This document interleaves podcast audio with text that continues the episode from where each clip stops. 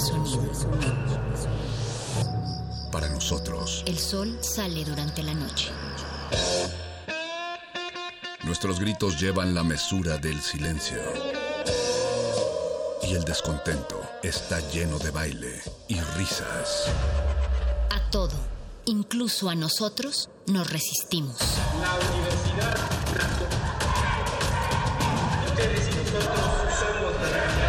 Resistencia modulada.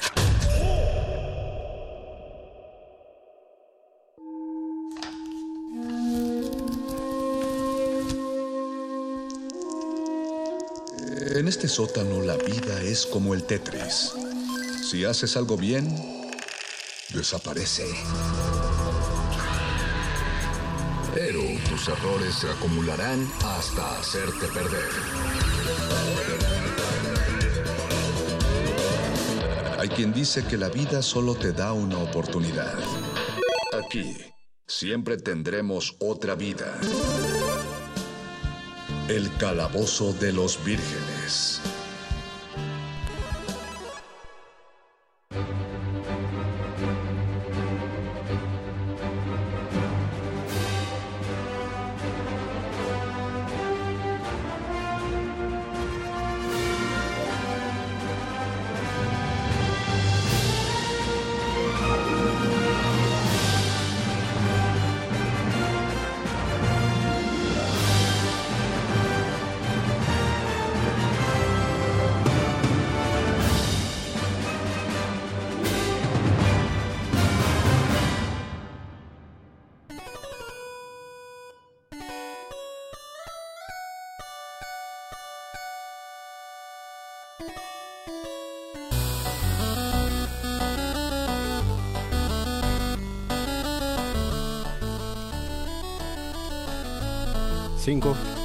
5, 4, 3, 2.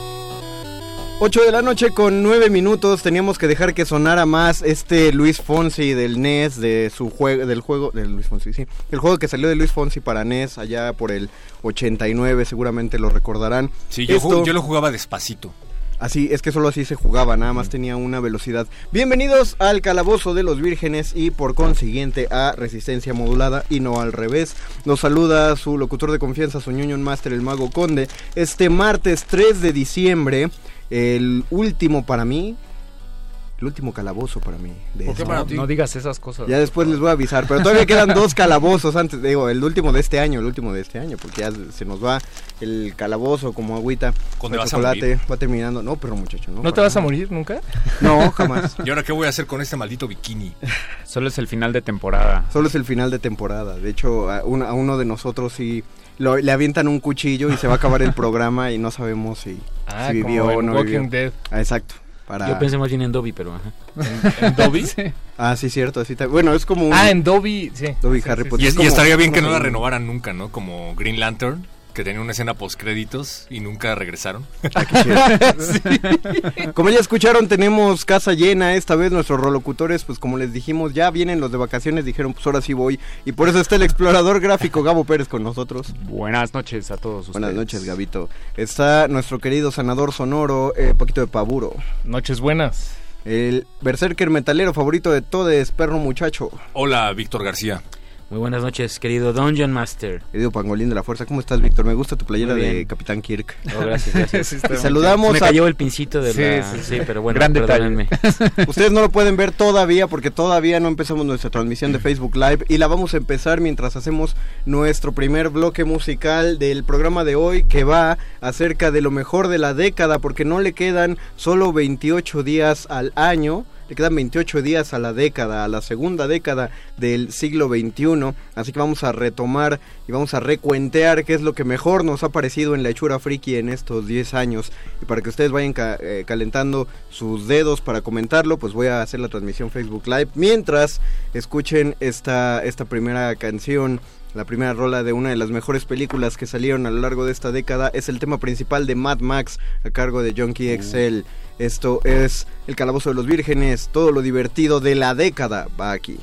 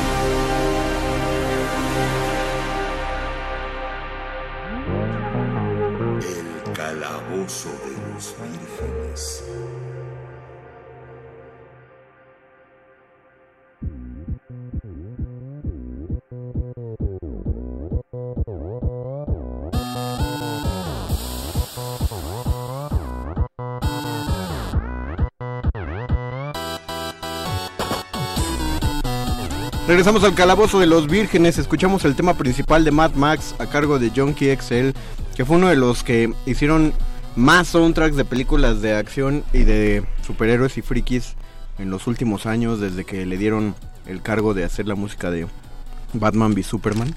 Y desde antes, porque en esa estuvo colaborando con Hans Zimmer, porque Hans Zimmer hizo El Hombre de Acero, entonces había que darle algo de continuidad. Entonces también se, se metió metió mano al Escuadrón Suicida y por poco hace la partitura de la Liga de la Justicia, pero se la quitaron y se la dieron a Danny Elfman. Eh, ya tenemos un chorro de comentarios aquí en Facebook Live. Ricky Valdés nos manda saludos vírgenes. Saludos, Hola, saludos. Hola, hola. Michelle Corona Reyes dice holo. Hola. Qué parejitos. Emiliano Rodríguez, saludos de los Melioros. Ja, ja, ja. Melioros, Melioros. ¿cómo están? Es una banda que se llama Meliora, metal progresivo, escúchenla. ¿En serio? Sí, Ah, O sea, los mejores. Wow. Bien los hecho, mejores. Los mejores.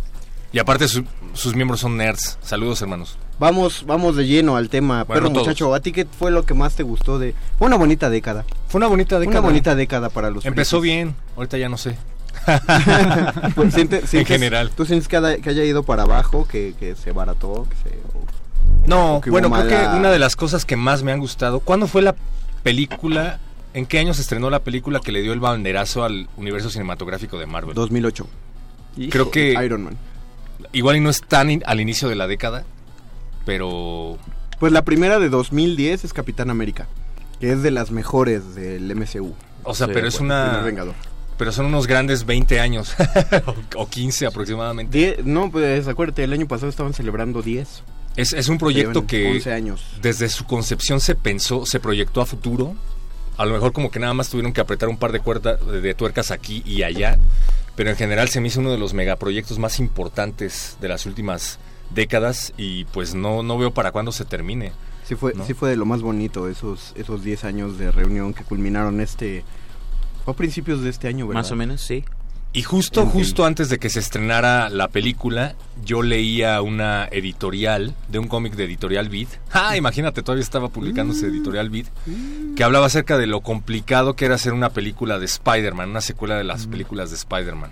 Porque no había presupuesto suficiente, porque no había. había productores interesados, porque las películas de superhéroes siempre tenían como un tono muy específico en la pantalla grande que podía dar o no resultado y era un volado. Entonces yo como nerd estoy muy feliz de que por fin viéramos a nuestros superhéroes en pantalla, pero no sé qué pensar de que eso se haya convertido en todo un género y de que cineastas como Scorsese ya hayan brincado en, en- en su asiento, ¿no? Después de las tres horas que dura su película. A mí me han emocionado más, me ha emocionado más la escena de Endgame cuando entran todos en, en los portales que hace Doctor Strange que muchas películas de Scorsese. Ya lo dije. Sí, claro.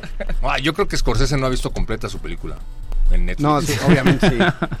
Pero bueno, e- esa década en realidad, digo, MCU sí lo que quieran, pero también significó el regreso de Star Wars para Eso sí. concluirse la, las nueve películas. La saga los- por fin estuvo completa. Más los spin-off. Más los spin-off, que bueno, tenemos Rogue One como la joya de la corona, la verdadera, la película que realmente hizo que valiera la pena volver a tocar la saga fue Rogue One.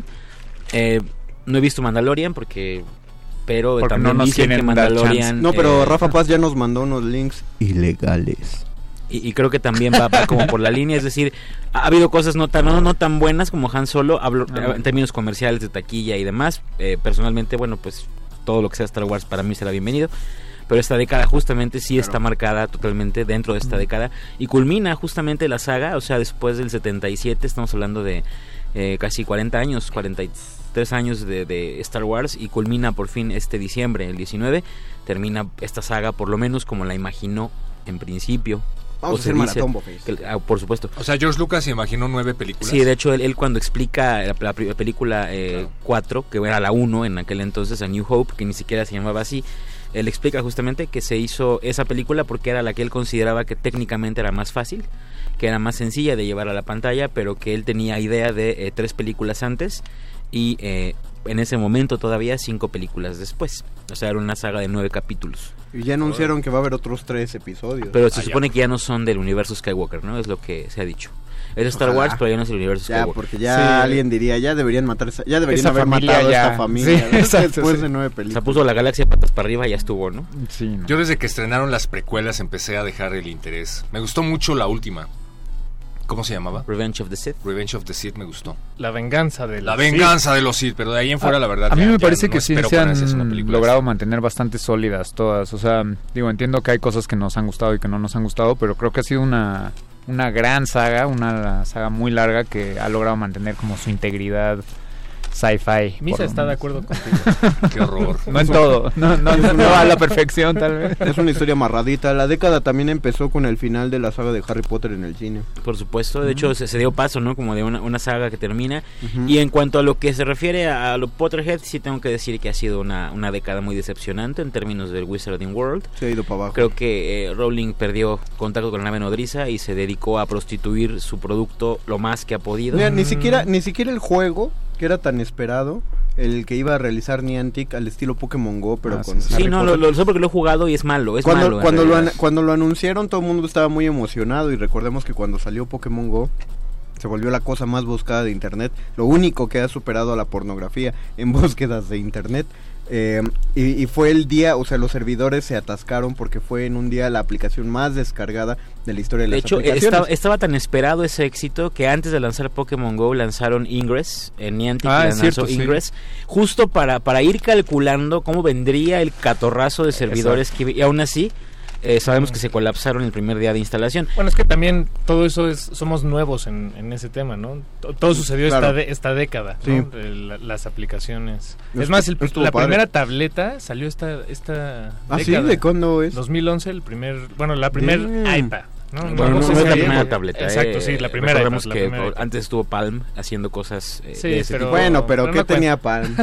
No, pues eh, en ese momento era como obligatoria para ser un buen eh, oficinista de alto nivel, ¿no? Bueno, Sí, bueno, pero sí. tenías Paint ¿Se acuerdan del BlackBerry? y Word. ¿Qué? También fue obligatorio para ser un oficinista de alto Es nivel. cierto. Oye, a mí me gustaba que tuvieran eso de tener todo el teclado en un celular. A mí me gustaba. Era ambicioso. Era ambicioso. y tenía y tenía un ratoncito. Sí, el ratón Fue de esta estaba década? chido. La también. trackball era muy buena, sí, sí, sí. Sí, y aparte tenía su punterito. Fue de esta. No, el Blackberry igual y es del anterior. Empezó en tuve- anterior, sí. Yo tuve uno por ahí de 2000. O muy no, rayando, hasta ¿no? 2010. Creo que sí.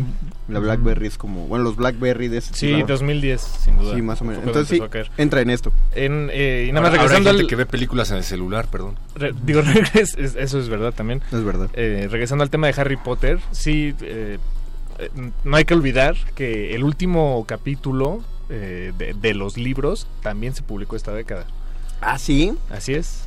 El séptimo libro se publicó, ¿Deathly corrígeme, pero si fue, fue no, no me acuerdo si fue 2010 o 2011. No, Deadly creo, Hollows creo que no es es de 2007. 2010.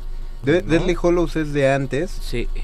Porque Pero todavía recuerdo, todavía recuerdo que este muchachón que tengo a mi derecha, que es un culero, este, le- cuando salió el penúltimo libro de Harry Potter se lo spoileó a una amiga que teníamos en la preparatoria. Ah, Porque él, porque este, no este por- muchacho, ahí donde lo ven con su playera de Capitán Kirk, era de los que se formaba afuera de la Gandhi cuando iban a llegar las cajas de, de Harry Potter. Qué ñoño. Es, es Por eso 2007. estás aquí. No, espera, yo yo me, me tuve que pelear por mi Tienes libro razón, con un treintón friki, o sea, con un yo de ahora. Ajá. ¿Cómo sabes que Para- no eras tú que fuiste al pasado para, para ponerte ese pleito? Eh? Un Mierda. capitanazo. Ya me voy, espérame. ¿Ves? Pero Ah, eh, bueno. sí, sí, sí, fue en 2007. querido Tienes toda la razón. Sí, no, perdón, perdón, perdón. Igual- diciendo mentiras. ¿Qué fue para ustedes? Lo, ah, déjenme, les, les doy algo de retroalimentación para que se les vaya ocurriendo. Dulce Sol dice: El mejor de esta década: Dragon Ball Super, My Little Pony, Friendship is Magic, Narit- Naruto Shippuden, Steven Sí. Universe, Broly, Avengers, La Batalla de los Dioses. Fíjate, no lo había no lo había pensado, pero sin duda creo que podríamos decir que es la década de los refritos. O sea, Sí, estamos viendo cómo tratan sí. de desenterrar sagas que fueron exitosas hace años y creo que ya, ya es momento de que eso se termine. Y una de esas, uno de esos ejemplos, perdón, me parece que es Dragon Ball Super. Mm. Completamente innecesario el regreso de Dragon Ball Super. Totalmente de acuerdo contigo. Feo, ñoño, no me gustó nada el Super Saiyajin azul. Pero, ¿sabes qué? Sí hay muchos fans, o sea... Sí, no, es, eh, es- es es enorme. muy polarizado, es como Hillary Clinton y Donald Trump. O sea, este, si no, si no simpatizas ni te enteras de, de- de que existe ahí el otro lado. Ajá. ¿Cómo? Sí, creo que es de, de como dice Eduardo Luis Hernández Hernández, otro nuestro lado. productor, este, tiene que ver con generaciones. Tal vez Sí. la gente que no creció con Dragon Ball y tuvo un acceso directo a Dragon Ball Super, eh, pues ¿No le encanta? eh, no, al revés, o sea, se logró encariñar con esa serie y Es lo que es por lo que yo defiendo los remakes de Disney. El nuevo Rey León, eh, La Bella y la Bestia, estas Otros. versiones live action que están haciendo. Mm, Todo el mundo dice, te estás metiendo con mi infancia, ¿no, güey? tú, ya tú ya eres adulto. También- tú. Ya, ya si las ves es porque quieres, pero están hechas para los nuevos niños. Esos niños no tienen por qué ver las películas que salieron en los 90. Para ellos ya es hace un chorro de tiempo. Sí, cierto. ni había nacido, Aunque eran también pura tiene- habían en el éter. No eran ni un sueño húmedo. Exactamente. Aunque también Se, merecen una, nuevas, ¿no? se merecen una nueva película, ¿qué? Se merecen una nueva película, No, una pero nueva se- idea, no, una se nueva merecen- película se con merecen- nuevos personajes. También existe eso, perro. No que es tú cierto, vayas al dos. cine a ver todo lo viejo, pues va. Dos exitosas. La princesa y el sapo. Que no la hayas visto otra- del- que no la hayas visto tú es otro pedo, Sí, güey. no, no, no, o Pero sea, es muy buena la película. Exitosas al grado del Rey León. Frozen. ¿Sabes qué también ¿Es esta década? Es Sí. horrenda, pero es nueva. Tienes razón. Sí. También sucede mucho, por ejemplo, Moana. a- hablando de, de anime un poco, eh, que tengan otra vez éxito Dragon Ball y series así como de refritos es, creo que las casas de animación estos últimos 10 años han mejorado su juego. Digo, es algo que seguirá Claro. sucediendo, ¿no? Sí. Pero particularmente sí es algo que he notado mucho, eh, sobre todo en el anime de estos últimos 10 años, así... Si se dan cuenta, la media de animes que salgan, sean buenos o no, tienen ya animaciones muy elevadas. Attack on Titan, que también es de Sí, ¿Cómo esta hacen década. eso? De verdad. Sí, O sea, sí, sí, sí, en serio, ¿cómo se hace? ¿En serio, en serio? que- o la pregunta que- es tal cual. O sea, ¿cómo se hace la animación, digamos? O... Ah, no, bueno, digo, no, no, no esperaba una respuesta. Ah, ya, no, sí, oye, sí. que- Ya, ya, yo ¿Y- sí. ¿Y por qué a pesar de eso Dragon Ball Super sufrió tantas críticas por su animación Ya tan no, mala? no Justo por eso, ¿no? Así, porque ya hay tantos animes que están subiendo la, la barra de animación que cuando uno tan poderoso empieza a falsearle como con la película de la batalla de los dioses, la primera versión. Dijo, eso sí, Sí. por ahorrarse así, bueno, que sí son varias horas detrás por unos Sí. segundos. Pero sí, no, no la puedes, no la puedes arruinar así. ma- creo que hay que aclarar algo. ll- Llegaron un par de comentarios eh, de Martín Valadez y de Martín. nuestro querido Pablo Extinto. Hola, Corríjanme ustedes si me equivoco, pero creo que eso es- estamos contando la década porque la década empieza en el 2010. En 2010. Es decir, don- todos los años cuyo penúltimo dígito fue un 1, pues, si los cuentan hasta este, aunque sea el 9, el 2019, este, son 10 años. Así ¿no? es. Entonces, Sí, 2010, 11, 2000, 12, 13, que 14, 15, es- 16, 17, 18, 19. Si en así. así contamos los siglos. Es importante Exacto. aclarar que eh, hay, hay quien eh, opina que no, que la década acabaría el año que viene, en 2020. O sea, hasta el final el, del año- 2020. ajá, primer año sería 2021 de la nueva década, pero Pero, aquí hacemos el nuevo milenio empezó en el 2000, entonces ya fue, o sea, ya. Así es. bueno, y Get empezamos over. a contar desde Insensatos. el año cero, ¿no? Ah, justo porque de hecho justamente no hubo, no hubo una cosa como año cero, fue año uno. O sea, bueno, el, el- todo el primer año fue... Sí, o sea, co- co- La el primera primer década año. fue de 9 años. Eh, ah, sí, ajá, eso. Tuvo que haber un año cero. No, pues sí, el primero. O sea, eh, eh, digamos, fue- A ver, a ver, no. hasta que se Pero cumplió un el- año ya el llevas pedo, un el año. pedo es que no pasó nada importante en la humanidad en el año 1 antes de Cristo y luego en el año 1 después de Cristo. Porque así sabríamos ver si pasamos del menos 1 al 1.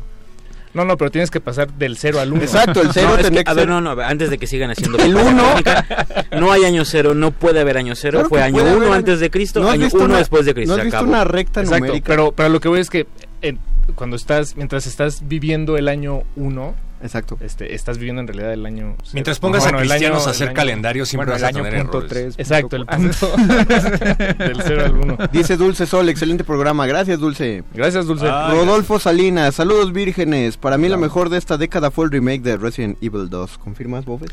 Ah, no, O sea, ¿estuvo chido o no el remake? no. Ahorita hablamos de eso. Yo me quedé con las ganas de la serie de Netflix. Tomkins Pavo dice saludos. Saludos. Oli. Saludos, Pablo. Creo que Tompkins nos, escu- nos Pa- escucha eh, desde Pavo. Canadá. Confirma Tompkins, por favor. Ricky Valdés, las temporadas de Game of Thrones también son de esta década todas. Sí, ¿Todas? salió en el 2011 o 12 la primera. Ah, wow. Sí. Y dice Dulce Sol, The Loud House. ¿Alguien ha visto Loud House? La casa No. ruidosa. Ahorita lo vamos a confirmar, lo Vamos vamos, a a buscar. El PlayStation 4, Puta. porque el Xbox 1 no. Ay. Ataque directo a Microsoft. Ya, perdón, pero se lo ganan, sí se lo ganan. No, no, sí. ¿En qué año la- salió el 4? Eh, en 12, 2012, ¿A poco? 2013. Sí, ¿no? Salió hace seis años. Eso es lo, ¿Seis recuerdo años? que busqué el dato y me, me quedo 2013. con esa información. 2013. sí.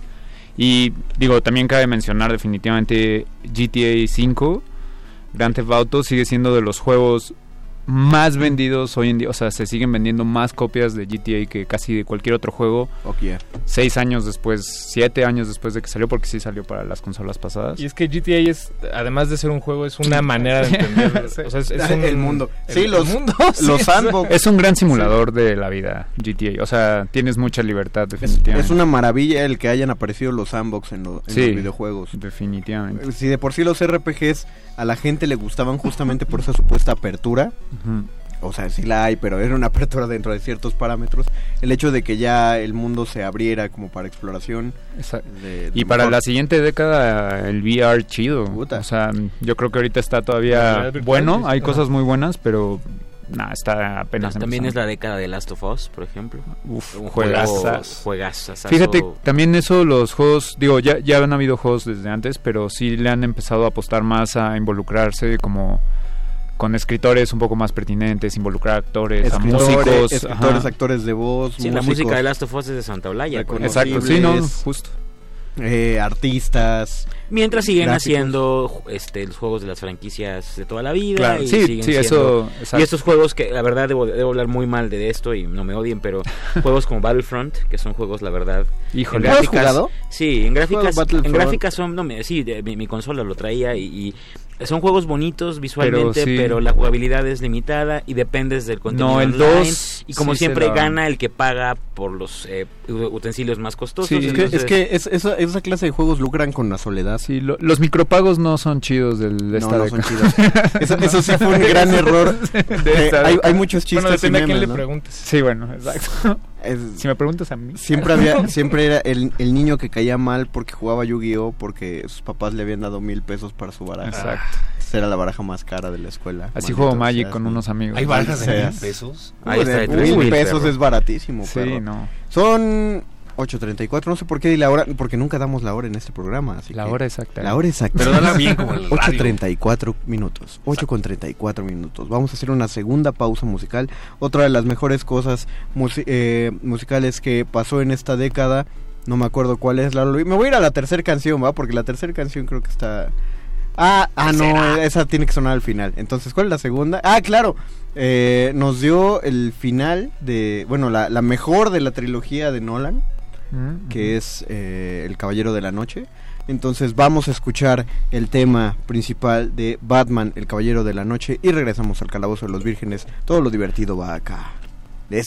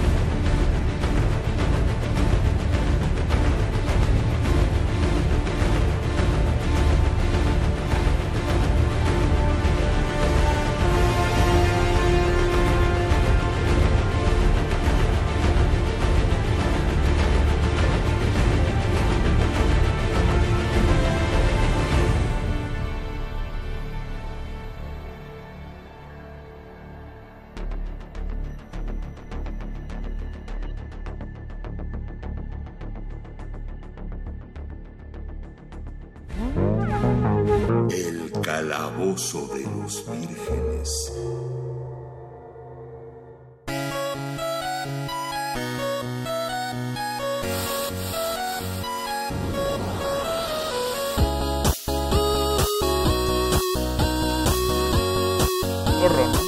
¿Esta es la del zorro? ¿Esa es la de What the Fox Say? Sí. ¿Cuál es esta, la Lole? What does the Fox Say? ¿Es Ajá, esta? Sí. Órale, qué bonito. Ahorita, ahorita le subes cuando llegue el coro, la Loli, para ubicarla, porque creo que no la había oído toda. O sea, regresamos al calabozo de los vírgenes después de escuchar el tema principal, El Caballero de la Noche. Le daría la palabra al perro muchacho, pero no quiero, no es cierto, pero ¿qué pasó? Perdón, es que me puse a buscar The Loud House. Ajá. No me acuerdo quién lo mencionó ahí en redes sociales. Ajá. Dulce que- Sol. Dulce Sol. Bueno, pues resulta que es una serie animada, o sea, caricaturas, creada por Chris Sabino. Y está muy interesante el currículum de Chris Sabino porque ha colaborado en Ren y Stimpy, ha colaborado en, Re- en A. Arnold, el laboratorio de Dexter, La Vaca y el Pollito, Soy la Comadreja, Las Chicas Superpoderosas, Samurai Jack. Oh, órale. Samurai Vale, Jack ahí- también tuvo su segunda este esta década. Sí, ¿no? tuvo su regreso. Bueno, pues vale la de pena ver. The Loud House. También, pues creo que eso me podría llevar a comentar que fue los últimos años han sido de la animación. Sí. Ha habido un repunte de la animación para adultos, entre comillas, y eso me encanta. Porque esta década vio nacer a Ricky Morty. Yo trajo a Bojack Horseman, que me parece aburridísimo, pero pues, está chido. Oye, también. pero está súper No, denso. no, es por eso. O sea, sí, sí entiendo que puede... ¿Eh?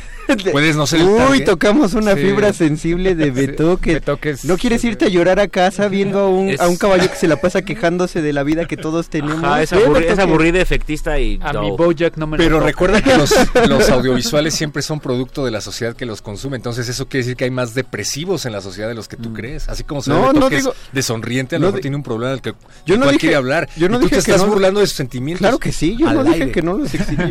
Pero yo dije claro que no existía. Claro, claro que sí. Pero claro que me estoy burlando y dices, Obviamente sí, y en ese caso Claro. le diría, ve a terapia. En lugar de estar viendo un caballo en la tele, ve a terapia.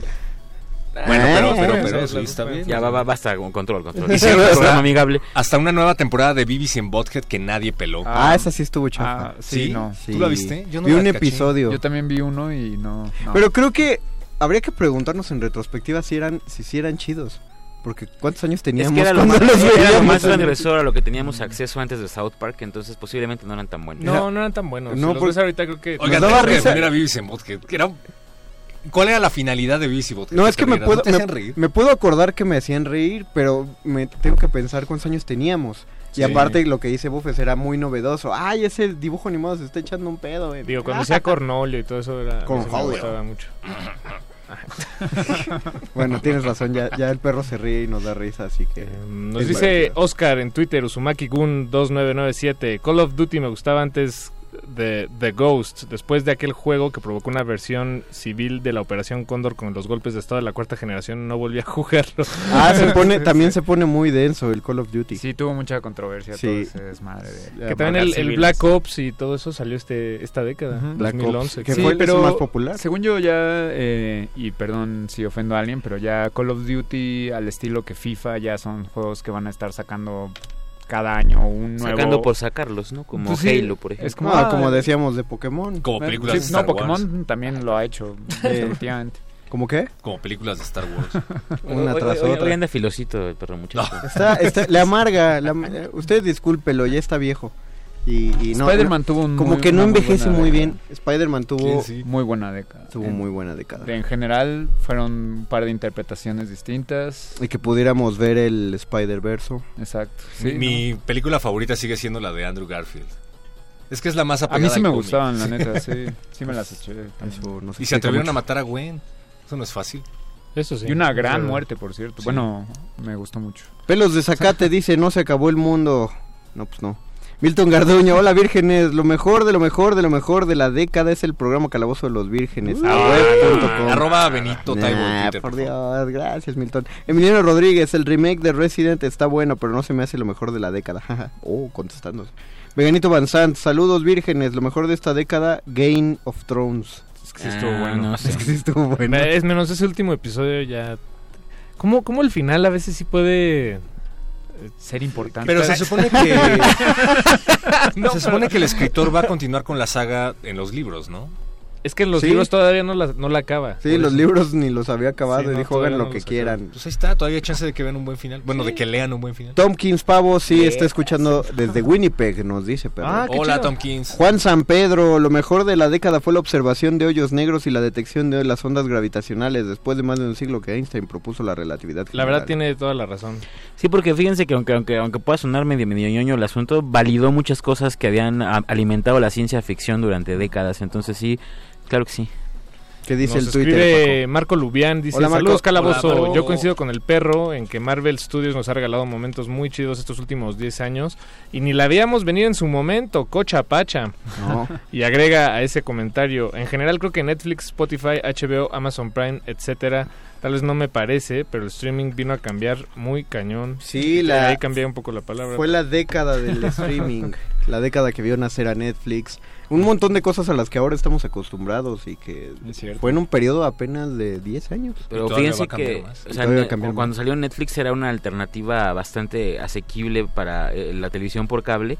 Pero ahora con toda la diversidad y exclusividad de las plataformas vas a acabar pagando una mensualidad de televisión por cable si no tienes cuidado. Sí, ¿no? y por canal, porque vas a vas pagar, a pagar por uno de canal. Netflix, uno de Disney Plus. Mínimo de- eso, HBO Go. O sea, esas tres son las que creo que se van a volver, eh, digamos, para alguien que le interesa, ¿no? Disney Y Plus. Disney Plus, HBO Go y Netflix son las... Bueno, y Amazon Prime también Yo posiblemente. creo que no, no va a haber tantas personas que se compren todos los servicios y No. van a volver a la piratería, que es Sí. lo que habían superado justamente. Nunca Sí. la han dejado. Sí, nunca la han dejado. De hecho, De hecho, no. De hecho, al principio de Netflix eh, ridiculizaban mucho a la gente que llegaba a comprar a puestos piratas series de Netflix porque la gente decía, güey, por 130 pesos puedes tener esa y, ocho, y un chorro de series más. Y la última vez que fui al Tianguis estaba Daredevil, este, Iron Fist, Jessica Jones, eh, los Defenders, eh, Punisher y Luke Cage, todas, todas las siete por la maravillosa cantidad de 30 pesitos y las temporadas completas. ¿Quién ríe ahora? ¿Quién ríe ahora, señores? No solo eso, sino que Netflix, digo, salvo su contenido propio, le daba por bajar contenido cuando quería, ¿no? Entonces también eso no era como...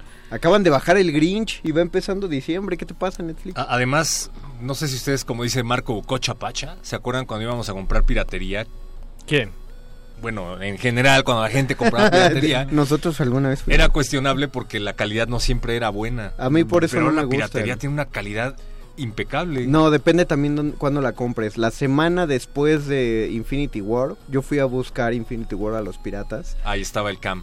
Lo mejor que tenían era buena imagen, audio más o menos y desfasado. Y desfasado como cuatro segundos. Y eso siempre me desesperó un chorro. Era lo mejor que tenían una semana después del estreno. Hay películas que sí las tienen con excelente calidad luego, luego. Pero hay otras que las tienen más candados como las de Marvel. O las que graban desde el cine, que yo no entiendo cómo hay gente que puede comprar eso, pero bueno. Sí, de- bueno, así, así vimos grandes éxitos del cine cuando éramos niños. Yo vi así La Momia. en serio. Matrix, la primera vez que la vi, la vi con cabezas de gente pasando frente a la pantalla. Pero porque estabas en el cine. No, Ah, no, no iba tanto al cine. ¿Qué más dice el Twitter, Paquito? En Twitter, a ver, déjenme Bueno, tenemos aquí sí. en tenemos aquí en Facebook. Dice Veganito Van Sant, lo mejor es que herimos de muerte al dinosaurio. Ah, que se acabó el PRI. Pues sí, pero ya regresó otro peor. ¿Ven por qué estoy enojado? Sí. Debe ser por eso. Ricky Valdés, los juegos de Dark Souls, Skyrim, Fallout 4, Cuphead, God of War nórdico. Fallout razón. 4, definitivamente sí. Yo con Bien. Cuphead estoy muy contento Sí, ¿no? de, de- de, cómo llegaron los eh, de a dónde llegaron los videojuegos. Está súper Sí, difícil esa cosa. está difícil y es todo lo clásico que uno puede esperar de un shoot 'em all. Sí, Si no, definitivamente. si no han jugado Cuphead, aparte está baratísimo, ¿no? ¿Cuánto y está cuesta? bien difícil. Está muy difícil, eh, cuesta 100 pesos. Sí, algo así, como Steam. 160 pesos. Sí, creo. menos de 200 pesos en su Steam de confianza. Descárguenlo en su compu, no ocupa tampoco tanta memoria ni requiere una gran Sí. tarjeta de video a pesar de que los gráficos son de primera calidad. Pero sí han sido 10 años de grandes juegos, definitivamente. O sea, hay una lista enorme. Creo que se ha movido, bueno, siempre es un poco exponencial, ¿no? Pero se ha movido para adelante muchísimo en cuestiones como de tamaño y de posibilidades y de interacción con los videojuegos. Creo que Sí. es una década importante. Sí, llegó a un punto del online y de los los RPGs eh, Masivos. masivos eh, sí Qué también fue la década de eso el Si no le han entrado al RPG masivo. Puta, yo necesito, yo no sé dónde está. Yo nomás necesito un buen procesador en mi computadora, si no el lag me va a desesperar. Oscar Torres Mendoza, ya los veo chicos, saludos de parte de Uzumaki Gun 2997. Eh, saludos. Hola, hola. Alan Armando Cortés López, lo mejor de la década es la teoría de que la Tierra es plana. sí, sí, fue un... Por esa teoría tiene como muchos años, ¿no? Bueno, ya en el movimiento, Pero se planchó el mo- esta década. Pero es el mejor ejemplo de cómo tarde o temprano vuelves a los básicos. el movimiento terraplanista es del siglo XIX. O sea, tal cual como, como el pensamiento, porque es falso que en la antigüedad todo mundo pensaba que, que en general era plana. Desde Creo que Aristóteles. Aristóteles no sabía, ella sabía que no era plana. Exacto, ya, ya eran de los primeros que estaban planteando que y por eso les llaman esferas desde hace mucho, ya se manejaba ese término, pero el primero que hizo una sociedad para decir es una conspiración, la Tierra es plana, es del siglo XIX y sí renació a partir de 2010 y cuando tomó más fuerza fue desde 2017, cuando hubo un eclipse y quién sabe por qué, a raíz de ese eclipse alguien dijo, hey, la Tierra debe ser plana porque el eclipse se ve... Era un buen momento para soltar Era un buen momento para soltarlo. conspiración, así como... Oscar Torres Mendoza, creo que desde que acabaron con la net neutrality, las compañías de entretenimiento se han pasado de abusivos poniendo sus propias plataformas. Sí, también. Ah, bueno, la net neutrality fue un, un evento Ah, de esta década. neutralidad es- de la es red. importante. Eh, Tompkins Pavo, ¿por qué luce enojado el cuate de amarillo? ¿Por qué estás enojado? Así es su cara. Pero aparte ni se inmuta. Así es él. Cuéntale un chiste. Nada más que al conde no le dice nada al Le voy a picar la panza, pues porque él no está amargado. O sí, pero ¿Cómo no? Mira, mira sabe, sabe lidiar con su amargura. Además, mira, pues. Claro, además hago chistes con todo y esta cara que tengo, hago chistes, Exacto. pero el muchacho. Y eso es más gracioso. Oscar. Torres Mendoza, ¿creen que sería algo negativo que se acabara la net neutrality respecto a las series? ¿Negativo? Señor de Pablo. Perdón, ¿cuál es la pregunta Que otra sí vez? sería negativo que se acabara la neutralidad de la red ¿Puedo- puedo en responder? relación a las series. A ver. Por- eh, bueno, a ver, No, no, no. no, no, Paquito. pues ya tienes. Por supuesto que no, porque implica competencia y competencia implica obligatoriamente calidad. Y lo, lo cierto es que ahora con la guerra que viene de streamings, uno va a elegir el que ofrezca mejores productos, mejores franquicias. Por supuesto era, que... era, era la razón por la cual escogimos el streaming por encima de la televisión Claro, abierta. por supuesto que, que Net- eh, Disney Plus tiene, o sea, como una especie de ventaja injusta, si quieren verlo así, como que está jugando en, en- en- en- en ventaja, pero, a la- pero eso, eso quiere decir que Netflix, si quiere sobrevivir, tendrá que crear un contenido, que sí que lo puede hacer, que supere los contenidos que pueda fabricar Disney con sus franquicias compradas. O sea, eh, digamos que lo que tiene que hacer Netflix es como ser un, un- un equipo de fútbol que tenga cantera.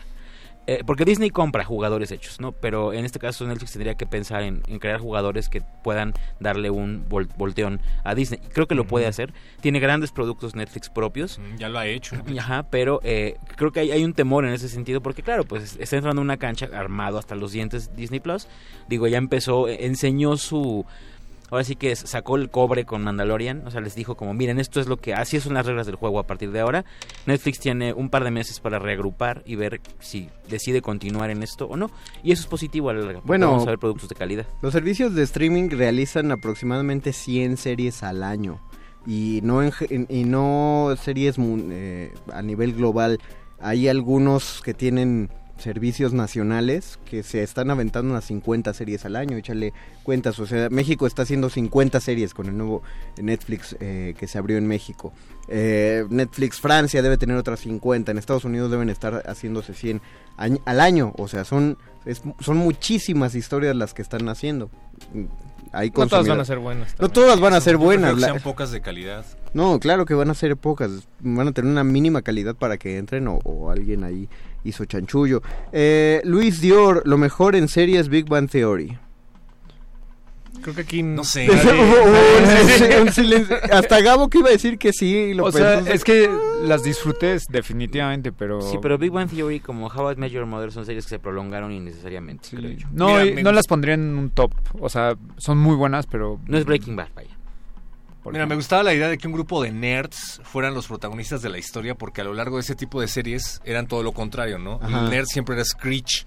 Entonces Sí. ver a un nerd que estaba pues como empoderado, por así decirlo, era algo que emocionó a un amplio sector de la población, porque muchos éramos nerds de closet y eso emocionó a mucha gente. Pero luego. Pero finalmente tiene la misma fórmula boba de That 70 Show. ¿Te acuerdas que una vez lo estábamos comentando en el Taco Naco? Sí. Todos los capítulos son lo mismo. Yo y Bofes Bueno, pero hablamos acerca de cómo Bofes se se besó con una amiga en una fiesta.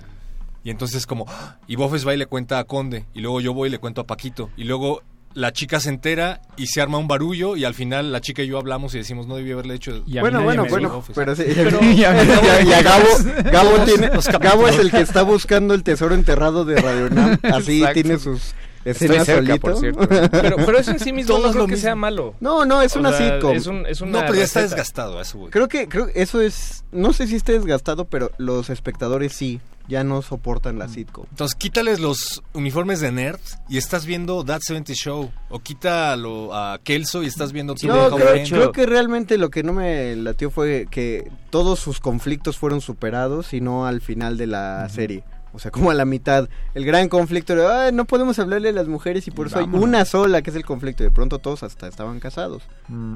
O sea, está chida la... pro- yo, soy, yo pugno mucho por la progresión de los personajes, pero... No, por eso digo, no, no, No, no, las pero- pondría como un top. Pero claro, eso cual, cuando lo ves por fuera, pero la verdad sí son disfrutables los episodios. O Yo sea, sí lo he visto ves, y sí. más de una vez. Sí, son chidos. Eh, tenemos otros comentarios para ya terminar. Diana Janet, saludos vírgenes, Saludos. saludo y abrazo. Saludos Diana. Hola. Eh, Oscar Torres Mendoza, Dulce Sol, ¿le gustó cómo terminó Naruto Shippuden con esa boda entre... ¿Eso se puede decir? Sí, Pues eh, ya, Naruto, sí, ya, ya, ya, bueno. sí. Pues- pues Sí, quería no, preguntarles a los Fíjate los que otakus. Naruto estos últimos 10 años fue, y tú y yo Paco lo hemos hablado Sí, mucho, pero- subía y bajaba de semana eh, del manga, ¿no? Porque Sí. ¿quién- o sea, Sí, si no tenía unos manga- capítulos muy muy tibios, pero digo, en realidad es una gran serie que yo me echaría otra vez sin, Sí. sin dudarlo, pero sí tiene unos altibajos muy peculiares. Pero nada como One Piece. Estos últimos 10 años de One Piece. ¿Cuántos lleva? ¿30? Empezó en el 97. Dos minutos y medio. 98. Ya nos tenemos que ir, bueno, este, pues No, No, One Piece dos minutos y medio tienes chance de... Ah, bueno, eh, de hablar de One Piece. no, bueno, pues a One Piece le quedan cinco años, sin duda, la, no queda duda de que la próxima década será el final de One Piece, tenemos que prepararnos todos. Eh, los que No están enterados Nunca de One Piece tienen cinco años para, Para ponerse al alcanzarlos corriente. final, porque va, va a ser muy bonito, van a ver, Sí, cuando se acabe esta ser serie se van a enterar, Dime en una Va frase por qué debo ver One Piece.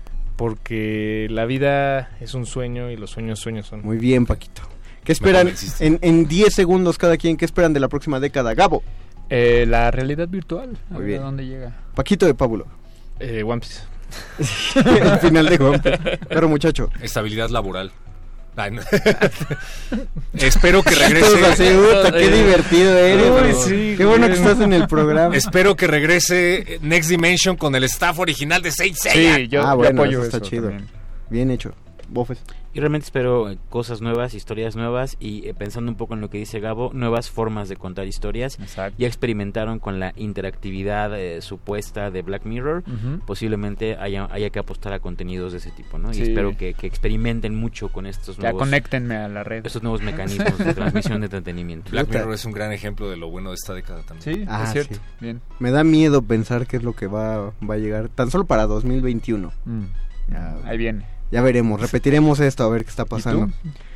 ¿Yo? Lo que más te gustó. Pokémon. Lo que, no, lo que más me gustó, lo un Pokémon, claro que espero Pokémon la próxima década, espero el cierre de la segunda saga del Marvel Cinematic Universe, espero Ah. el Batman de Matt Reeves, espero Ah, que el DC Extended Universe o gane fuerza o ya lo acaben de matar, eh, o, o- o lo reinicien, eh, no sé, espero la próxima consola. A principios se viene el juego de Dragon Ball también. Espero que dure un ratito el Avengers. PS4 porque lo acabo de comprar. Va a durar No, un no, ratito sí. todavía. sí, son pocos los que van a poder comprar la 5. No, todavía, todavía Y puedes. espero, y ahí te va la bomba, Gabo, eh, ya- por estos años ya eh, pues, van a estar gestando la producción de la nueva película de Calabozos y Dragones. Gracias a José Jesús Silva en la operación técnica, gracias a Lalo Luis en la producción, gracias a Alba Martínez en la continuidad, gracias Gabo, Gracias a todos ustedes, amigos. gracias Paco, Gracias, gracias. gracias perro muchacho. Gracias, Víctor García. Gracias, Dungeon Master. Nosotros nos despedimos. Todavía hay calabozo, el último calabozo antes de vacaciones. Yo no los voy a, eh, yo no voy a llegar hasta ustedes, pero ustedes pueden hablar aquí con el resto de los lo- rolocutores. O sea, sí Díganos, va a haber. Sí, díganos de qué quieren que hablemos. eso Digan, de, estaría bueno. digan Sí. de qué quieren que sea el Ya último calabozo del 10 año. años, ¿de qué quieren que hablemos? Ya y luego los, los escucho. Y muchas gracias por todo este 2019. Nos escuchamos en 2020, yo y ustedes. Y recuerden, así es la vida.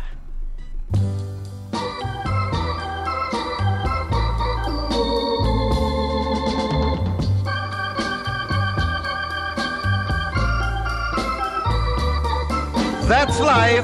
That's life. That's what all the people say.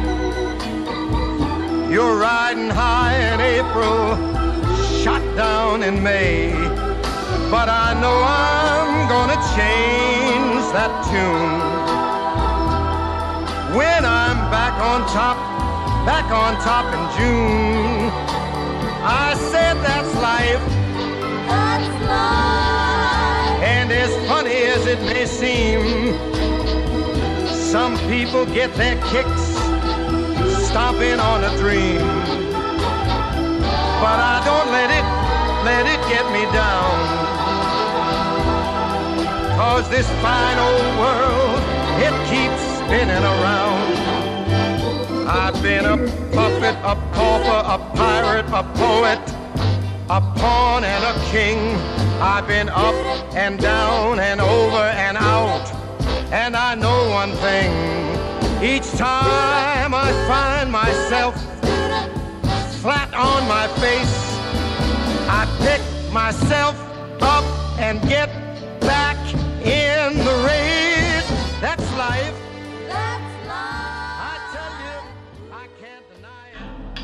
Nadie termina un juego siendo la misma persona que solía ser.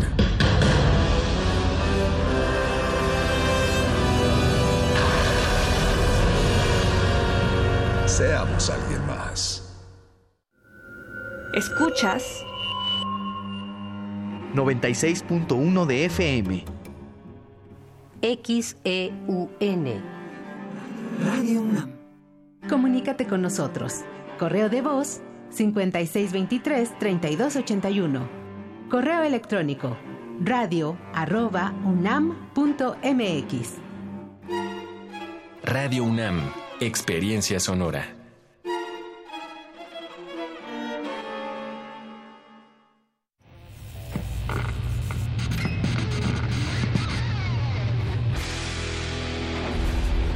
¿Recuerdas esta música?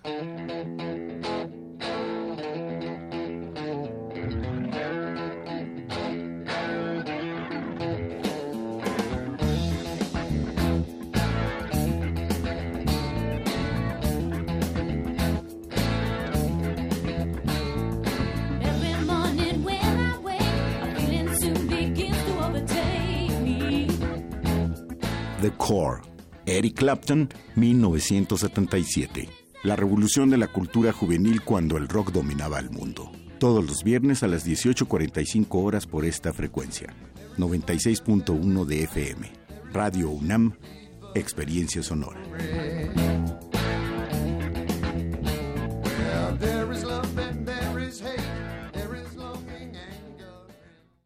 ¿Has intentado dejar de beber y no puedes? Puede ser que seas un alcohólico. ¿Alcohólico se escucha fuerte? Las consecuencias pueden ser peores. No dudes, infórmate. Mayor información al 5705-5802. Lada sin costo 01800-561-3368.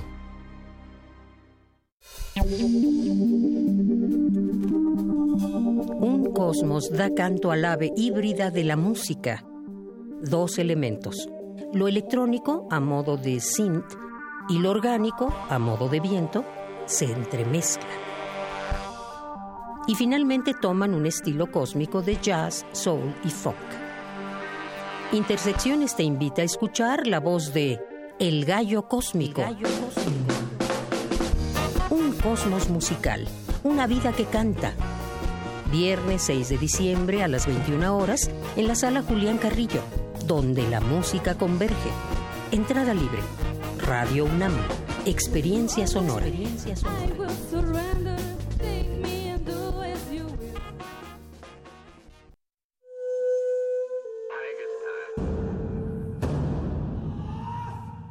Solo hay dos momentos excelentes para ver una película. El primero fue hace 20 años, en su estreno. El segundo gran momento es hoy.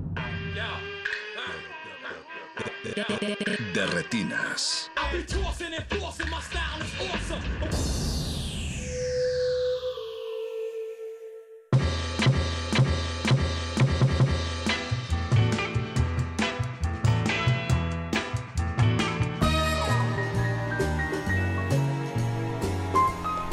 Buenas noches y bienvenidos a De Retinas, esta es su cabina cinematográfica y estamos en resistencia modulada, vamos a hablar de cine hasta las 10 de la noche, mi nombre es Rafael Paz y a diferencia de las otras semanas no se encuentran en cabina ni Alberto Acuña Navarijo ni Jorge Javier Negrete que tenían pendientes y cosas que hacer, ya está aquí Eduardo Luis Hernández Hernández afuera de la cabina eh, con el pulgar abajo, ¿estás enojado Eduardo Luis? También allá del otro lado de la cabina está Mauricio Orduña, que es nuestro productor esta noche, y José Jesús Silva en los controles. Alba Martínez está en continuidad. Y bueno, aunque no estén Alberto ni Jorge, vamos a estar hablando de cine mexicano en un principio. Vamos a platicar de Esto no es Berlín, la nueva película de Harry Sama con dos de sus actores. Y posteriormente vamos a hacer un breve repaso de pues lo que nos dejó el cine de terror en este 2019. Para eso tendremos aquí a Eric Ortiz García que ya estaba también dando la vuelta por aquí afuera de la cabina. Así que los invitamos, por favor, cuéntenos cuáles fueron sus películas favoritas de terror este año. Recuerden que estamos en Twitter como arroba R modulada y en Facebook como Resistencia Modulada. Ahí cuéntenos cuál película de terror les dio más miedo este año, cuál no, si hay alguna decepción. Vamos a estar hablando de eso con Eric. Y pues para musicalizar la noche vamos a estar escuchando el soundtrack de la película de Harisama, que para aquellos que no la hayan visto está ambientada unos meses antes del Mundial del 86 que fue aquí en México, donde si no me equivoco la selección sí logró pasar del quinto partido, imagino que por los árbitros. Dice Mauricio que no. ¿No, Mauricio? No tengo idea, Mauricio, de quién fue el árbitro de ese partido de México. Dudo que haya sido Arturo Bricio. Pero antes de ir al corte y al soundtrack de Esto no es Berlín, le queremos mandar un fuerte abrazo a Fidel Curi, que no pudo entrar hoy a la reunión de dueños de la Federación Mexicana de Fútbol. Esperemos que esté, pues ahora ya listo para entrar en fútbol picante. José Ramón Fernández prometió una bomba en la noche, así que terminando de retinas, váyanse a ver qué tienen que decir de aquel lado eh, en la televisión. Y más allá de un saludo a Leslie Solís, que también está fuera de la cabina, le queremos mandar un fuerte abrazo a Mauricio Orduña, que ayer fue su cumpleaños. Y es nuestro productor desde hace 5 años, entonces bueno, le mandamos un beso de, de Baby Matt. Y vamos a escuchar ahora sí parte del soundtrack de Esto no es Berlín para que entren, eh, para que entre el elenco. Vamos a iniciar con Breaking the Law de Judas Priest. No se despeguen, están en Derretinas.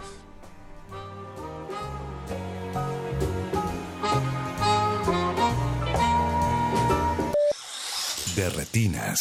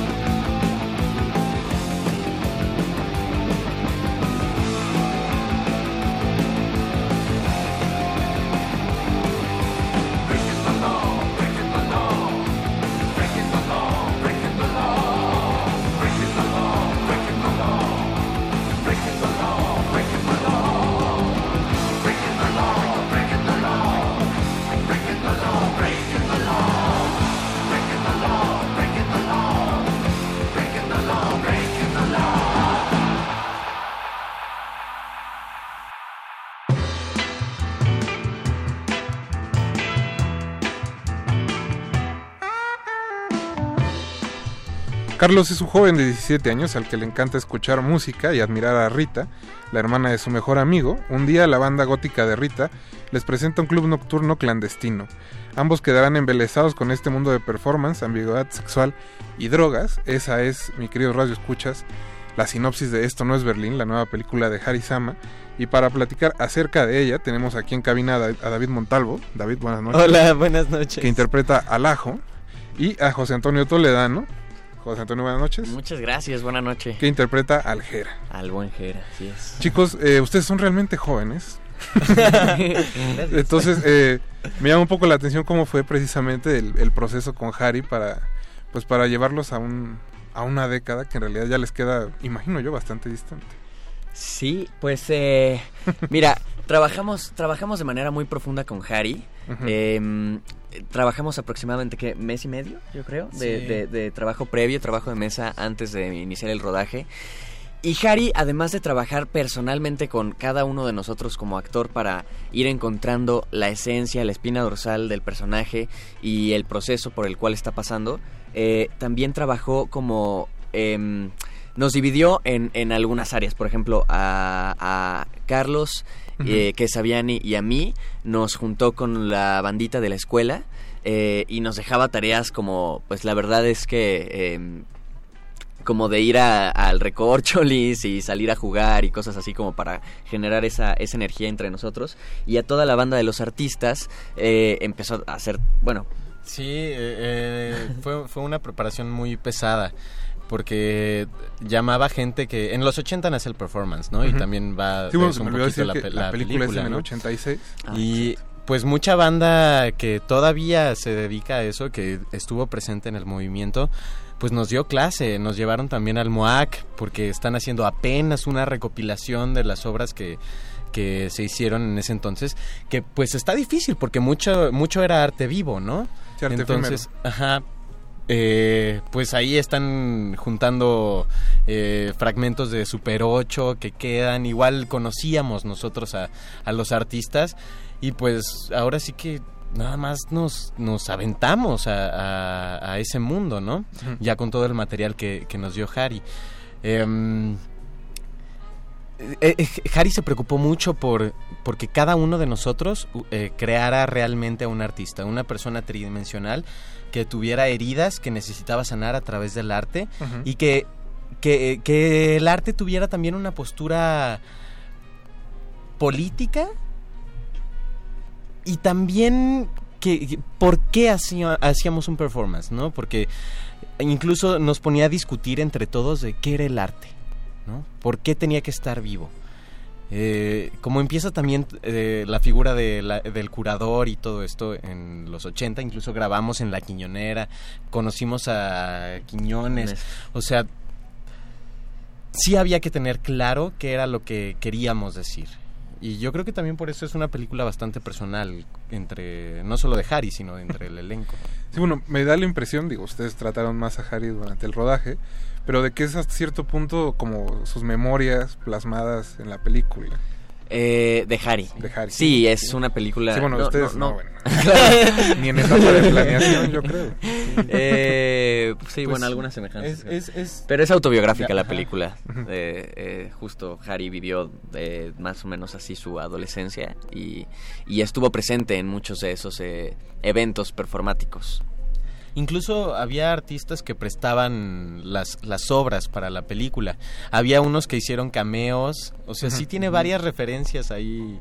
Ahí padres. Sale importantes. Burrola. Burrola, este, y Or- eh, Gabriel Orozco también. Gabriel. Orozco y también eh, la pieza de Alice, ¿no? Ajá, Este, Francis Alice también. Está en la película. Este, hay, hay uno que, que era un modelo que se llamaba Claudio, que Ajá. tiene los fragmentos ahí en Super 8 que salen en la quiñonera proyectados. Y él, por ejemplo, en cuanto terminamos de grabar, creo que ya la, ya la tenían editada y no alcanzó a ver el primer corte, falleció al poco tiempo. Una nota triste para la película. Súper triste. Pero bueno, está, está, su, está su, su pieza en Super 8 en una parte Sí, de la también. película. Igual los neones de DJ Chrysler Ujú. también recreados para la película. Chicos, creo que fue su primer largometraje. ya Sí, en sí. forma. Sí. Pues cuénteme cómo fue que terminaron trabajando con Harry, cómo llegaron al proyecto. Pues la verdad, destino. Magia. Sí, pues yo estudié... Era para nosotros. Sí, la verdad Se sí. O sea, yo estudié en actuación con Viridiana Olvera y ella estaba llevando el casting y de repente me habló, me dijo a Harry le interesa tu perfil, hice el casting, pasó un chorro de tiempo y de repente callback y ya, o sea, fue fue súper sencillo, la verdad, o sea, fue el destino, la verdad. Sí, algo vio Harry en nosotros, me acuerdo del... eh, bueno, yo, yo he sido actor muchos años, desde muy pequeñito. eh, algo que hago mucho es doblaje. Y em, eh, Viridiana es... La, la hermana de Viridiana es esposa de un compañero con el que trabajo en doblaje. Entonces como que él fue... Él me preguntó porque sabía que Viridiana estaba haciendo el casting.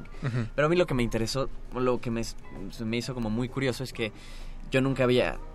Ahora he ido a un par de castings parecidos después de este de, de este primero de este no es Berlín, pero fue una entrevista, realmente yo llegué preparado a como a que te pongan a hacer alguna improvisación, no sé, y, y me dijo Viridiana que le platicara de mí, de, de qué es lo que ocupaba mi mente como últimamente, eh, mis preocupaciones, qué me gustaba, tal, este, porque me dijo que el director quería conocernos a todos, y a partir de, de eso pasaron que unos dos meses y nos llamaron a, a- al callback y hicimos varios ejercicios. Yo primero eh, hice casting para Carlos y después en algunos ejercicios igual de, de- del casting y de los filtros como que me tocó estar eh, switchando entre Carlos y Jera, Carlos y Jera con varios compañeros. y, pero pues yo diría que algo psicomágico así como Harry plantea que ha sucedido todo en la película.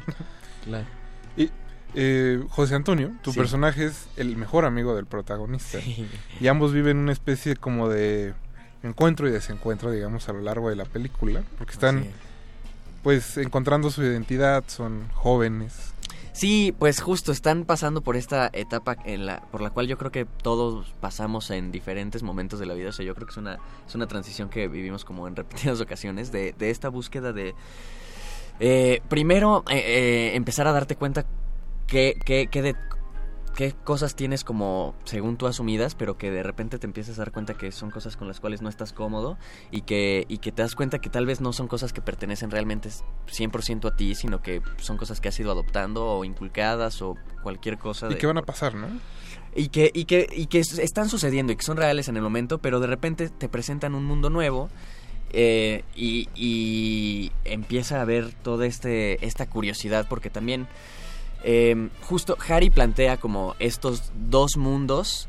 El primero que es eh, un mundo muy, eh, muy cuadrado de- del mundo en el que pertenecen, que es en la casa y en la escuela, eh, estos dos chicos, que, bueno, en la escuela eh, pues son una cosa católica, que tienen divididos hombres y mujeres, y en la casa con familias de esquemas, este, pues muy convencionales, pero también familias disfuncionales, em, y de repente y de repente llegan a este lugar, al Aztec, eh, y conocen una diversidad no solo artística, sino también sexual y también eh, pues las, las drogas que hay ahí, pero como que, como que es como la, la cúspide de todas las cosas que la gente tiene ganas de hacer y que en ese momento no estaba permitido, estaba mal visto, no existían los espacios para hacerlo y entonces todos terminaron refugiados y, y por eso termina siendo como justo ahí la, la- la- cúspide de todo. Y, y bueno, pues que tienes que empezar a experimentar eh, cosas para saber eh, pues con, con qué te sientes cómodo y con qué no, ¿no? Y- y en esta búsqueda. Justo de- en, en este bar clandestino es donde está el personaje de David, De que le dicen el ajo. Imagino de dónde viene la referencia, David. Pero este. Pues cuéntanos un poco más de él, porque en realidad salen muy pocas escenas. Digo, es, es un personaje que, digamos, tiene una acción importante dentro de la película, pero Sí. sale poco. Sí, pues... eh, realmente este personaje... Lo primero que me dijo Harry fue, yo me acuerdo de haber entrado a el 9, que era el, el verdadero El lugar, ¿no? De- eh, y dijo, lo primero que vi fue a un fulano arriba de la barra, guapísimo, con el torso desnudo, los pantalones desabrochados, la mirada perdida y la mano metida en, en los pantalones, ¿no? Y, y dice que esa imagen le... le Lo vaya, le, le impactó de tal manera que que, eh, que quería a, ese, a este personaje ahí, ¿no? De hecho está basado en, en Claudio, el, el muchacho que les, les comenté que falleció después. Este, este personaje nos costó mucho trabajo porque, eh, no sé, Harry vio algo en el casting en mí que yo no sabía que, que existía en mí. ¿no? Era un lado pues muy oscuro. Más salvaje. Sí, muy salvaje. Y teníamos que encontrar, eh, porque hay, hay- había unas escenas que no quedaron en el corte final, que eran muchísimo más violentas, ¿no? Eh, eran unos performances muchísimo más salvajes. Y había que, que encontrar la manera de, de justificar por qué yo haría estas cosas de pues flagelación, de porque vaya, incluso pues lo justificamos como yo necesito sentir dolor físico para expiar algo emocional denso que traigo y a través de ahí voy a hacer mi arte. Y eso lo voy a juntar con el chico que que, que estaba todo el tiempo en el Super 8 y así vamos a hacer nuestros performances, ¿no? Una pieza que nunca termina a través de, de la flagelación y de destruirme. Y algo saldrá de ahí, ¿no? Una cosa loquísima. Y chicos, pues eh, en este viaje que al que los introdujo Harry, donde les puso, imagino muchas cosas de años que no conocían, ¿no? de una vida anterior en la Ciudad de México que me parece ahorita ya muy distante. pues con qué se quedan de, de eso, alguna canción, alguna obra de arte, Ah, muchas ganas de haber vivido eso.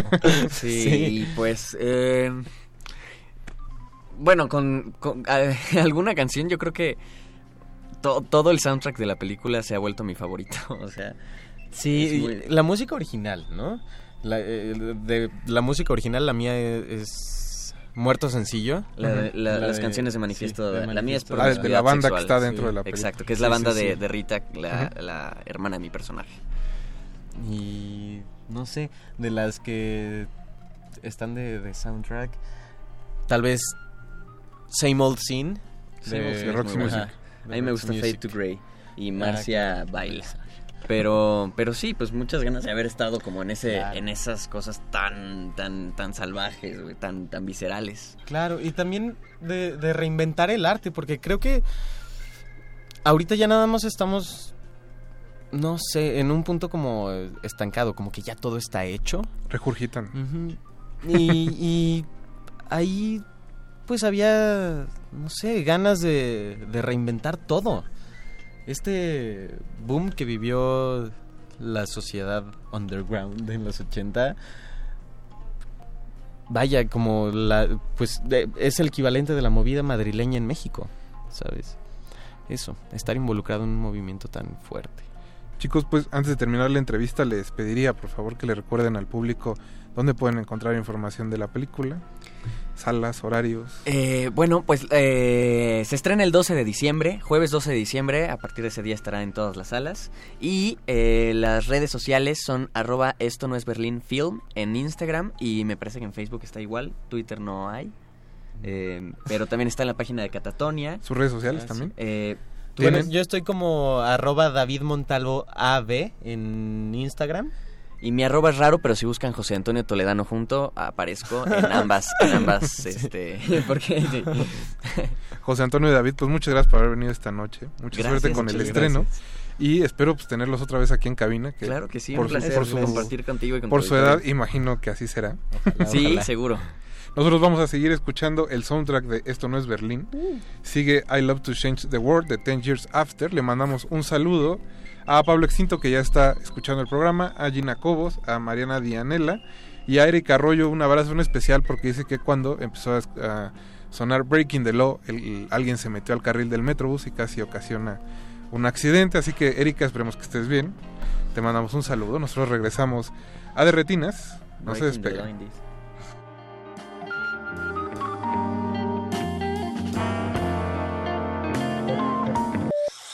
De retinas.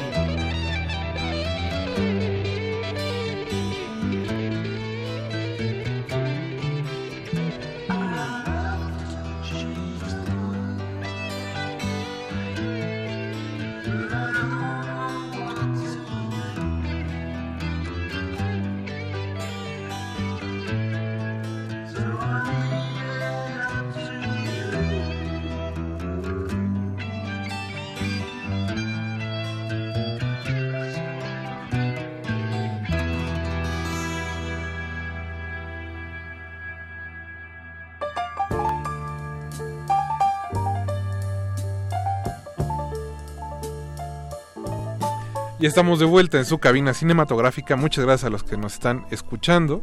Recuerden que nos pueden contactar en Twitter como arroba Rmodulada y en Facebook como Resistencia Modulada.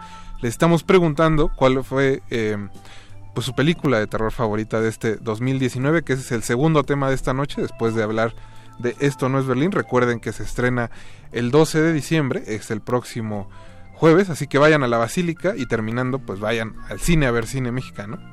No, no, al parecer a nuestro invitado de esta noche, Eric Ortiz García, no le pareció la idea. Lo de ir Buenas la- noches, Eric. Buenas noches, hola. De ir a la basílica, no sé. Bueno, digo, para Yo completar la aventura de la Ciudad de lo México. no creo que, que- no creo ir. Bueno, como pueden ver, el tema de esta noche es cine guadalupano, para eso tenemos aquí a Eric. Pues más bien traemos, bueno, yo traigo entre terror una de satanismo, más bien. Ah, sí, es cierto. Pero bueno, antes de continuar, pues eh, Eric es editor de Cinema Inferno, parte del programa, del equipo de programación del Fantastic Fest. Eh, y pues para Screen Anarchy también escribes, que es un sitio canadiense. Así que Eric ha visto mucho terror este año. Ha Sí. estado bastante movido. También fuiste a Cannes con el señor Negrete, que no vino esta Ajá, noche. Sí, también anduve por allá. Entonces, Eric, no sé si te parezca que dediquemos este primer eh, bloque a algunas decepciones que tuvimos este año, que la verdad son pocas, creo. Que, que de hecho me estaba acordando, creo que la, la este año vine aquí a las películas que más esperábamos de, Sí, sí, sí, en de enero. 2019, en enero para empezar, y una de las que mencioné en ese momento fue precisamente ahora de las decepciones, que es Los Muertos. cuando pasa eso. Sí, la verdad sí. Que es Los muertos no mueren, de Dead Don't Die, de Jim Jarmusch, que pues parecía mm, en el tenor de su anterior película de género, que era Solo los amantes sobreviven, que Ujú. era eh, una película de vampiros, pero con todo el toque de Jarmusch, que en lo personal también me gustó bastante. Y esta lucía como algo similar, pero en el caso de otro de los subgéneros del terror, pues más eh, explotados y explorados este, de todos los tiempos, que se- son los zombies. Y aparte parecía, ¿no? Que traía un gran reparto, Bill Murray, Adam pues, Driver. trae un- trae bueno, un trae, trae un buen reparto. Sí, sí, sí, Chloe tranquilo, Eric, tranquilo, tranquilo también.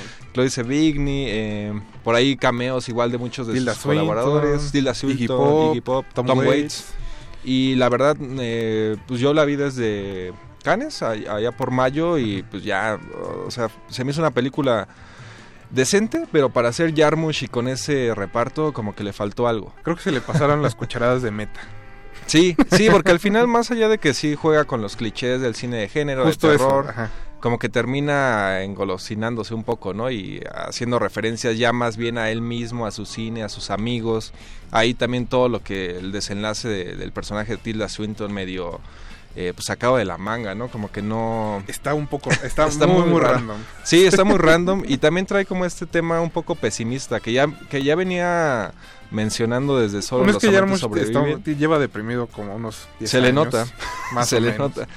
Y, y creo que aquí queda más como este discurso ya un poco repetitivo de que el mundo pues está Creo que es un está buen mal, chiste. o sea, sí, O sea, el pero planteamiento de que vivimos en una sociedad donde ya ni siquiera el fin del mundo nos sorprende, ¿no? Ajá. O, o abordamos este supuesto fin del mundo desde, desde el cinismo, en realidad. Ujú.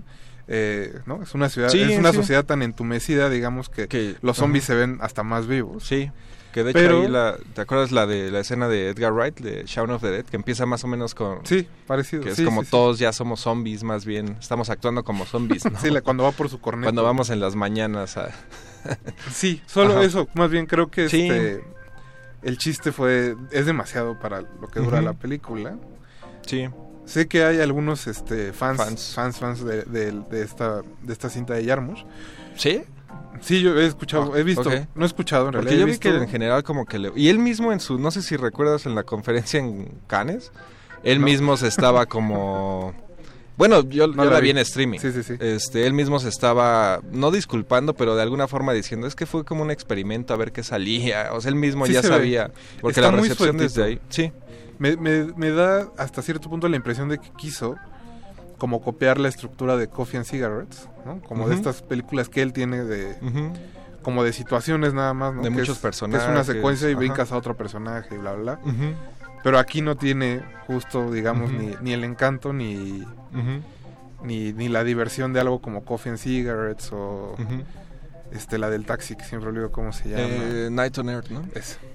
Entonces ahí, ahí es donde creo que la película medio se empantana un poquito. Sí. Sí, hay personajes que no, como lo- todos los chavitos estos de la, que están en... Selena Gómez. ¿A eso- No, los otros, los Selena niños. Los que están como en una eh, un reformatorio de niños que de pronto ya no Ah, vuelven sí, a sí, sí, salir claro. y... Que no sabes qué les pasó. Ajá, Sí, sí, sí, es, sí. sí, como que le falló ahí un poco. Pero bueno, tenemos otra gran decepción, que esa sí me parece Ajá. gran porque... Bueno, en Sí. realidad no, porque tampoco este... Bueno, a mí sí me había Creo gustado que era el- más el hype que otra cosa. Este, Get Out. Get Out, que es yo- la, la segunda película de Jordan Peele, que es Oz. Nosotros. Nosotros. No, Get Out estaba bien. No, por eso yo decía Creo que, que, me había iba, gustado iba bien este, también esperaba- con, con los tiempos, ¿no?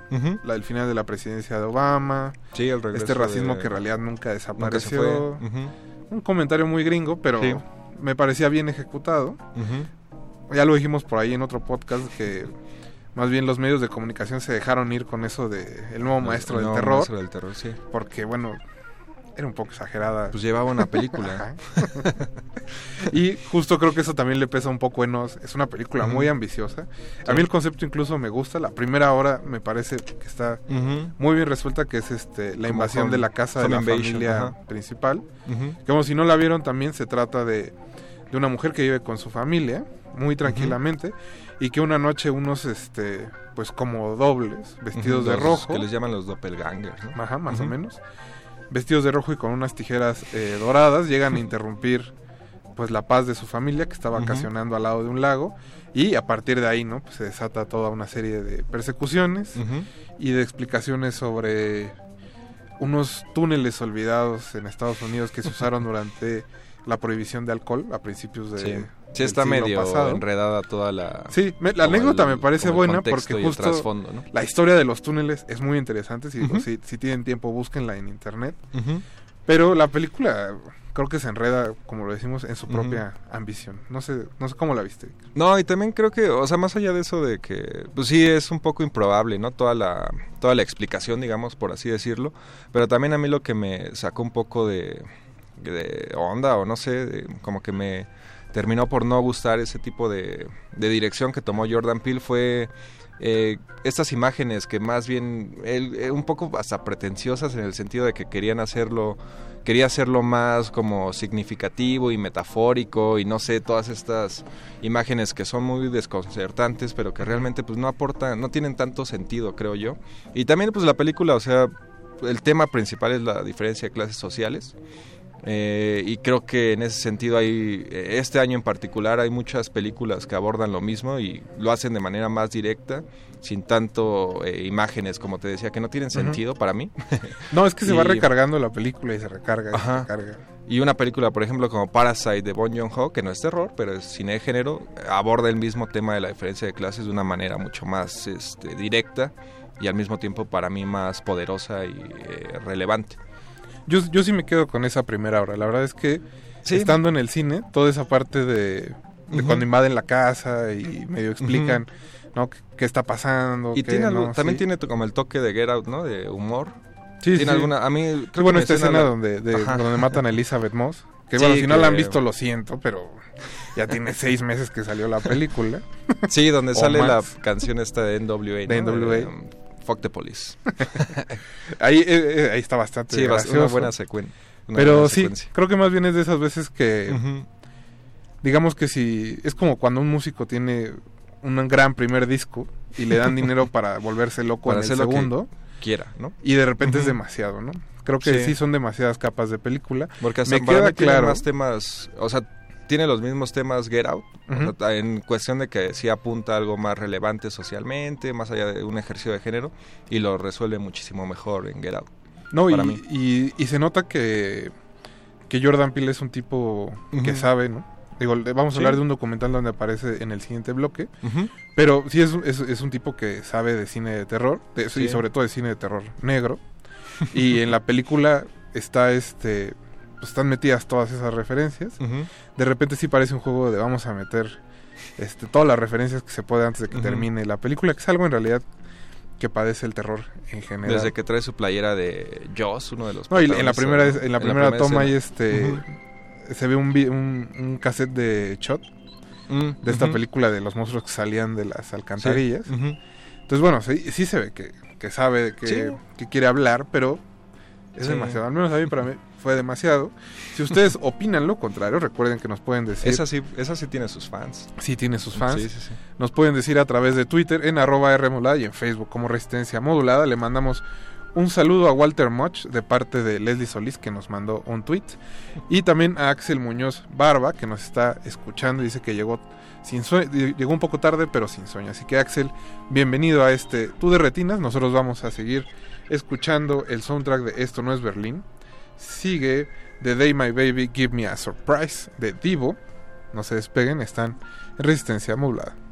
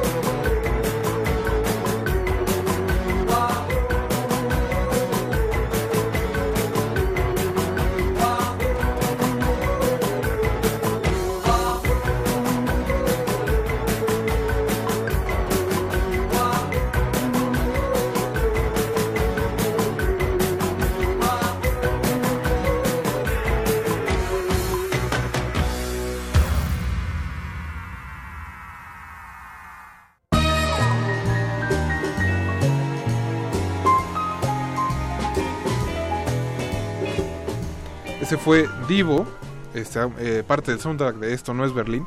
Nosotros seguimos platicando de lo que más nos gustó de cine de terror del 2019. Eh, Pablo Extinto dice que le gustó mucho La Monja. Eh, te fallo, Pablo, porque la verdad es que ya me salto esas películas. Yo también, de hecho, de ese universo ya tiene rato que no veo Ajá. el del conjuro. El, el universo expandido del conjuro ya, ya me va de un La poco. monja, la llorona, esas, ese par ya tampoco las Ah, una de la llorona. Sí, la maldición de la llorona Sí, salió sí, este sí. año también. Eh, también en Twitter le mandamos un saludo a Javier Peña, que se equivocó de horario y dice que por qué no está el calabozo de los vírgenes. Bueno, Javier empezó a las 8, pero bienvenido a De Retinas, estamos hablando de cine de terror. Eh, también Mark Heaven nos pone que una de sus películas favoritas fue Midsommar, vamos a hablar de Midsommar Sí, en el sí, siguiente bloque. Queremos dedicar este a unos documentales de terror que vimos este año. Fue, fue un buen año para el documental de terror, creo Sí. yo. Y que, y que lamentablemente creo que ninguno de estos eh, se estrenó comercialmente, ¿no? Todos fueron No, de festivales, festivales. Y bueno, el de Horror Noir en Shudder, en una de las plataformas de Sí, streaming. que qué bueno que lo nombras, porque ya estábamos hablando de Jordan Peele y precisamente pues, este es el documental donde, donde sale hablando de cine de horror negro, se llama Horror Noir, para el que lo quiera, este, digamos, como anotar. es, es un repaso básico a la, a la historia de, de los, de la comunidad afroamericana en Estados Unidos, vista desde el cine de horror, y cómo en realidad pues, el cine de horror siempre los ha puesto como no me gusta usar este término pero como el negro mágico no que de repente Sí, resuelve el- con, el con magical algún, negro, algún truco de vudú la trama o este o es el que se muere villano, primero. o es el que se muere primero Ajá. o, o es a la chica que la pasa peor en la película. O en principio, bueno, hacen el punto de que, por ejemplo, porque la historia del- de los afroamericanos en el terror, porque bueno, se, se enfoca particularmente en la historia de los estadounidenses, en el cine de terror americano, prácticamente empieza hasta el 68 con Night of the Living Dead, con Dwayne Jones, pero el- este documental es bastante interesante porque te, te eh, pues, saca eh, perspectivas diferentes, como por ejemplo que piensan que King Kong puede ser un, un- Ah, claro. una manera racista, ¿no? De De hablar del- representar de la esclavitud. Ajá, y también de esta, o sea, King Kong siendo el negro, digámoslo así, que persigue y que quiere abusar de la, de la protagonista güera y bonita y blanca, ¿no? Eh, o sea, ese, ese tipo, ese documental es bastante interesante, más allá de que sí, como decía, repasa la historia cronológicamente hasta, pues precisamente hasta un Oz. poquito basiquito no digamos En ese sentido, sí. cabezas que hablan sí, escena cabezas pues es pero bajo presupuesto. pero y- es una en una historia la verdad es que muy interesante Sí, y justo este sentido ahorita que está muy en boga decir, ¿no? De la representación en el cine, aquí sí se siente como justificado y importante de por qué a veces sí nos tenemos que callar nosotros como... No, innecesario. Innecesario. O sea, como no, ninguno de los dos somos de esa raza, eh, nos tenemos que callar y escucharlos, ¿no? O sea, sí es como de- eh, escuchar una perspectiva muy particular y pues que es relevante en ese sentido.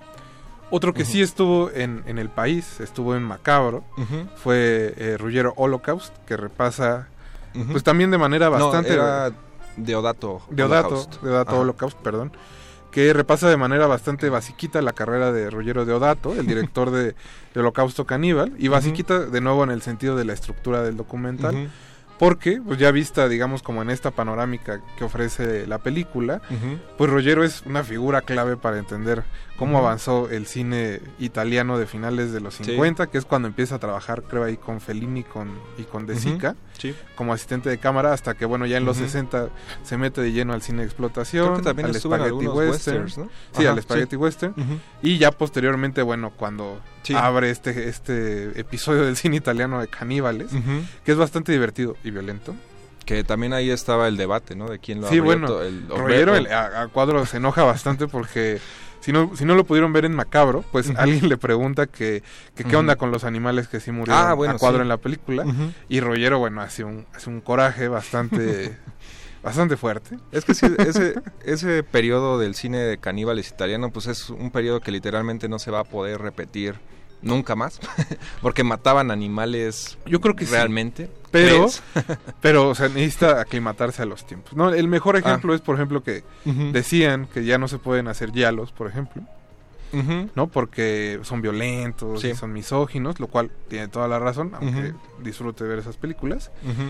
E- y de repente ves algo como la daga en el corazón, que es un yalo, ¿no? Que lo transforma y lo lleva a otros espacios. Pero yo me re- refería a la matanza como. Ah, sí, bueno, ya no puedes, no, no, ya no puedes matar animales. No, pero es que todo es- ese particular periodo del cine de caníbales italianos, sí es todas, en todas eh, aparecía eso de la matanza de animales. Ah, nos está recordando este eh, Eduardo Luis que hubo un par de películas venezolanas también este año de Eh, terror. Eh, la a- en Mórbido, ¿no? infección, ¿Hubo una? Infección estuvo en Mórbido y en Guadalajara. también- Y también en Mórbido estuvo el Silbón, si no me equivoco. Yo nada más vi esa infección. Y el vampiro del lago. Tiene toda la razón Eduardo Luis, disculpen. Le mandamos un saludo a toda la comunidad venezolana que nos está escuchando. Eh, ¿Qué otro documental teníamos en la mira, Eric? Eh, bueno, yo vi uno en Fantastic Fest que igual eh, seguramente eventualmente se verá en VOD o ahí lo podrán descargar este, ilegalmente porque pues ningún festival de acá se animó a traerlo, que es Wrinkles the Clown, que es eh, pues la historia verídica de un payaso, ¿no? Que en Florida su- supuestamente su eh, pues trabaja, si tú eres un papá que quiere educar a sus hijos porque se portan mal, puedes contratar a Wrinkles the Clown para que vaya y los asuste. ¿No? Entonces, este payaso fue parte como de todos estos videos virales que por ahí de 2016 salieron sobre todo en Estados Unidos de estos payasos del que veían Creepies. payasos malignos y que se empezaron a hacer virales por redes, pero el documental es un ejercicio bastante curioso que me recordó incluso a lo de Bansky, al documental de Bansky porque también juega con esto de que qué es real, qué no es real el documental. Creo que no podría hablar mucho porque serían aquí sí spoilers de que es mejor verlo así sin Pero saber anótenlo, mucho. anótenlo, repíteles el nombre. Eh, Grinkles the Clown. Así se llama tanto el personaje como el documental. Y, y te digo, es bastante, eh, más allá de que es de terror y que aborda toda esta de por qué eh, los payasos se han convertido en una figura clásica del cine de terror. Eh, más allá de esto también aborda el tema del- de la cuestión de cómo se hace todo viral ahora en redes sociales, que ya no es lo mismo que antes, obviamente, y también este juego entre lo que es real y lo que no es real. Y bueno, como dice Mauricio, antes de ir a payaso de rodeo, nada, no es cierto. antes de ir al corte musical, eh, yo nada más quisiera agregar Sesión Salvaje, que estuvo Sí. en Mórbido, y que es también un repaso, ese así bellísimo, al cine de explotación español. Eh, está nominado al Goya, así que ojalá ¿A gane. Sí, sí, Órale. sí. Sí, ojalá Y pues por ahí tiene también una campaña de Kickstarter, porque creo que ya van a iniciar eh, con, para producir la edición casera del documental. Eh, en esa función de Mórbido, Pablo Guisa Mm. se comprometió a hacer uno eh, del cine Mexicano, explotación ¿no? mexicano, que creo que la verdad es que esa es de esas cosas que sí, Sí, se, que- sí que nos falta, deben. ¿no? Sí. Ojalá se cumpla. También estaban por ahí este Roberto Fiesco y Julián Hernández, otros dos grandes fans del cine explotación mexicano, aunque no lo parezca. Sobre todo Julián. Sí. Y pues ojalá alguno de ellos tres se anime a ejecutar ese documental. ¿Cómo Estaría ves? muy bueno. Nosotros vamos entonces después de eso a escuchar. Ah, bueno, no, también eh, Mark Heaven nos puso que disfrutó mucho Color Out of the Space, que estuvo en Mórbido. Y eh, Erika Arroyo nos dice que ella disfrutó mucho Infabric, de la cual no alcancé boletos en Mórbido. Ujú. Pero se va a estrenar pronto en Cineteca, si no me equivoco, porque El- la trae sí. Mantícora. Mantícora. Así que vamos a escuchar Fade to Grey de Visage. Eh, sigue el soundtrack de Esto no es Berlín. No se despeguen, están en Retinas.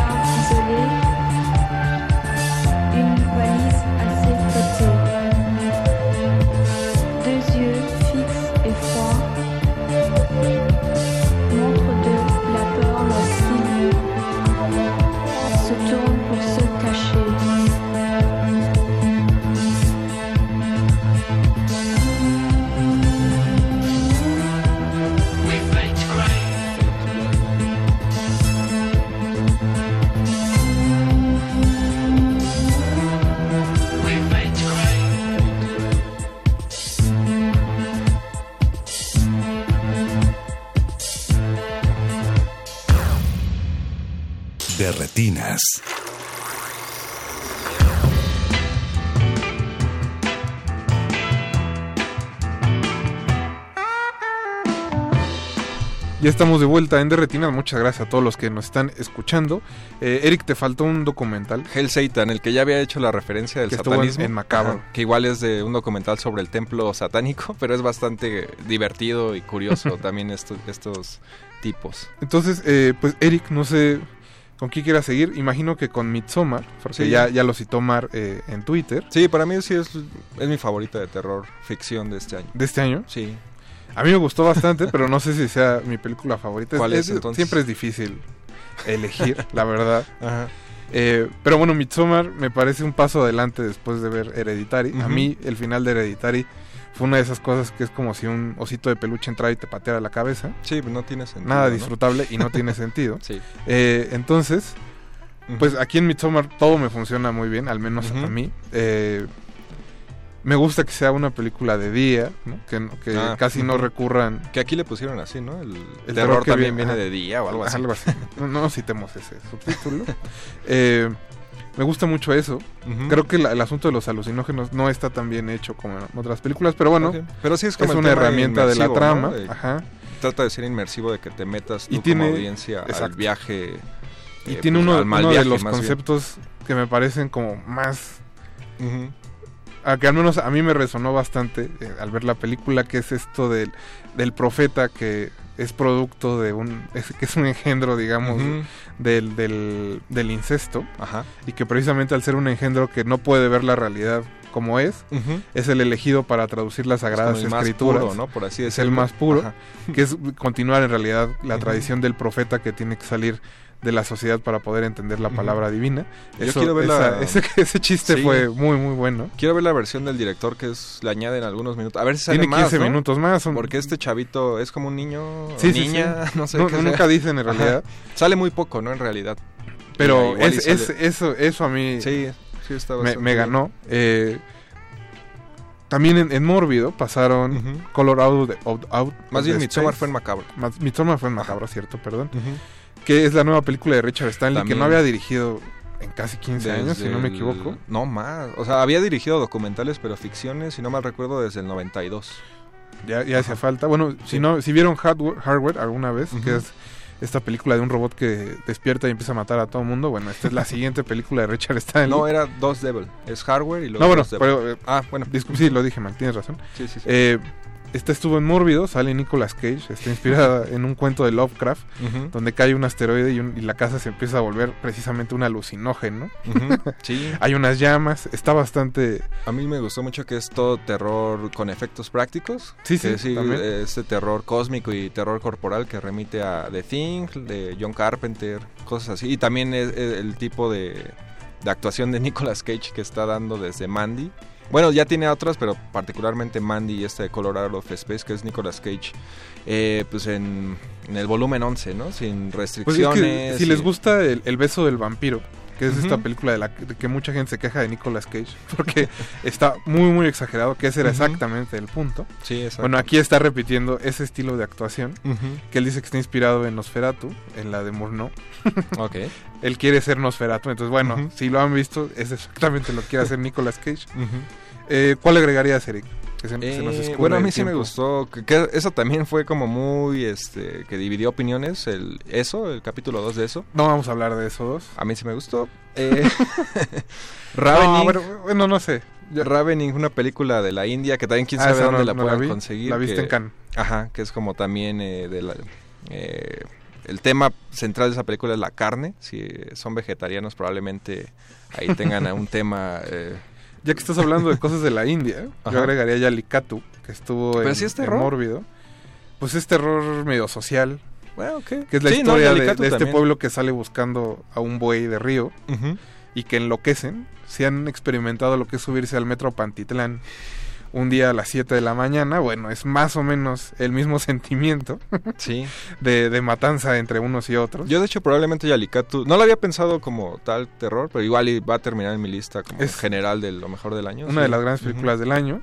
Tiene un diseño sonoro increíble y está editada también con una precisión muy, muy este, especial. Otra en Macabro también se vio Something Else, que también ahora se le conoce como After Midnight, la, la nueva película del director de The Battery, que Jeremy Garner, que era terror con toque de comedia. Esta es un poco más seria, pero al final también es un poco desmadrosa. Y en el sentido también, eh, a mí me gustó mucho porque es la Creature Feature. Eh, cine de terror anti el cine de terror metafórico que muchas veces se está dando en estos tiempos. Esta es muy directa, el- como película de una criatura que al final parece ser una metáfora, pero al final sí existe y sí sale. Es bastante real. Y muy sangriento. Eh, en Los Cabos estuvo The Lodge, que Esa creo que la van a estrenar con el título de La Cabaña Siniestra. El viernes se estrena. El viernes. Es un mal título, pero es una película que al menos a mí me, me encantó. Es la siguiente película de la pareja que hizo Goodbye Mommy. No, Ujú. Good Night Mommy. Good Night Mommy. Good Night Mommy. Eh, esta, igual que Midsommar, me parece un paso adelante para ellos dos. Es otra vez una revisión de, de lo terrorífico que es la maternidad. Muy este en el tono de, del resplandor, por ejemplo. Ok. Creo que sin referenciándolo, pero sin ser nada más un, una rechura del resplandor. Que a mí me falta ver Doctor Sleep. Yo tampoco vi Doctor Sleep, pero como Ah, dijeron que era, los que era una, una secuela de los X-Men, creo que me la voy a saltar. y pues no sé qué más quieras agregar, Eric, antes de que Nada más se nos ya una acabe. que se llama Ghost Killers vers- versus Bloody Mary, que también estuvo en Macabro, que creo que aquí otra vez insisto, es terror con toque de parodia, autoparodia, cómico, pero esta me re- es, digamos, la versión Troma, como si Tromo hiciera la película de los cazafantasmas. Es, este, ya te imaginarás, escatológica, eh, vulgar, humor para, no para todos, pero es bastante recomendable. Pues nosotros con eso llegamos al final del programa. Antes de irnos, eh, le mandamos un saludo a Javier Peña, que sí se puso a escuchar el de Retinas, y dice que si no tenemos un pequeño reconocimiento a Vacaciones del Terror de, Pedrito Fernández, claro, yo todavía le huyo a esas muñecas horribles y posesas. Eric, muchas gracias por haber venido esta No, noche. por la invitación. También le mandamos un saludo a Tatiana, que sigue en Monterrey y ya no tiene la burca mediática de Andrés Puente. Estuvo Mauricio Orduña en los controles, José Jesús Silva, digo José Jesús Silva en los controles, Mauricio Orduña en producción, Alba Martínez en continuidad, mi nombre es Rafael Paz y nos escuchamos el próximo martes a las 9 de la noche. Recuerden que se quedan en resistencia modulada. Hasta luego.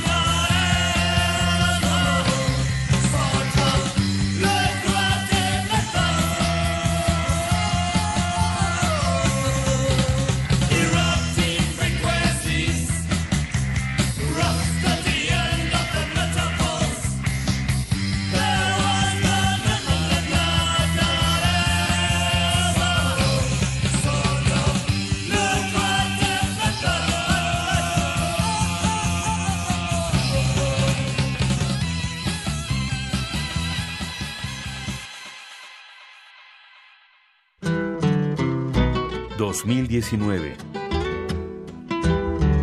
100 años del nacimiento de Álvaro Carrillo...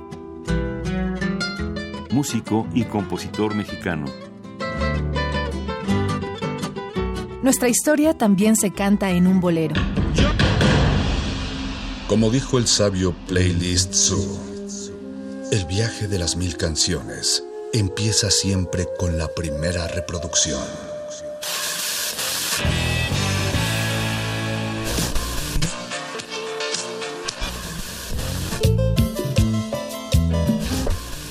continuación. Un maestro te abrirá la puerta de su lista de reproducción. El resto va por tu cuenta. Play listo.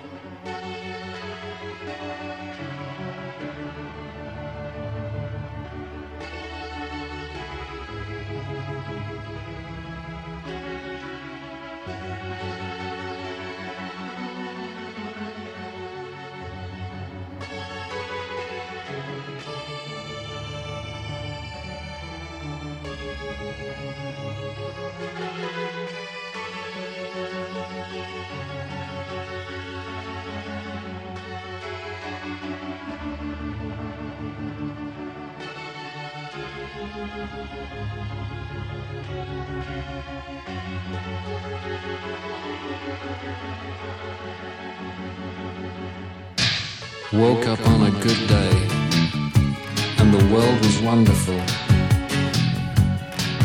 A midnight summer dream had me in its spell. I dreamt about an old man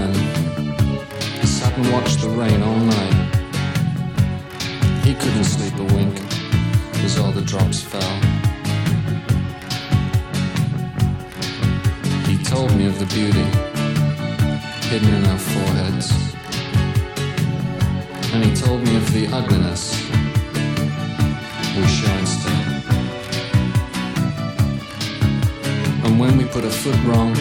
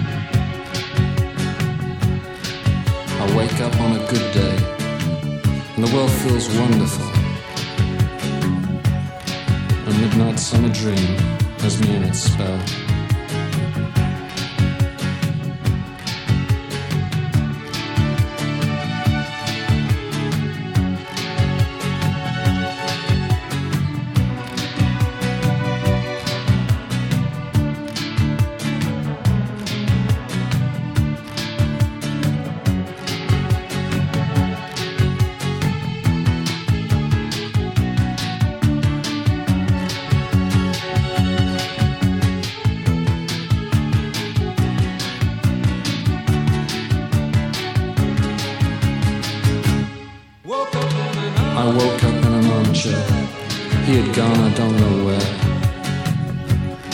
He left me here to sit and look at the rain.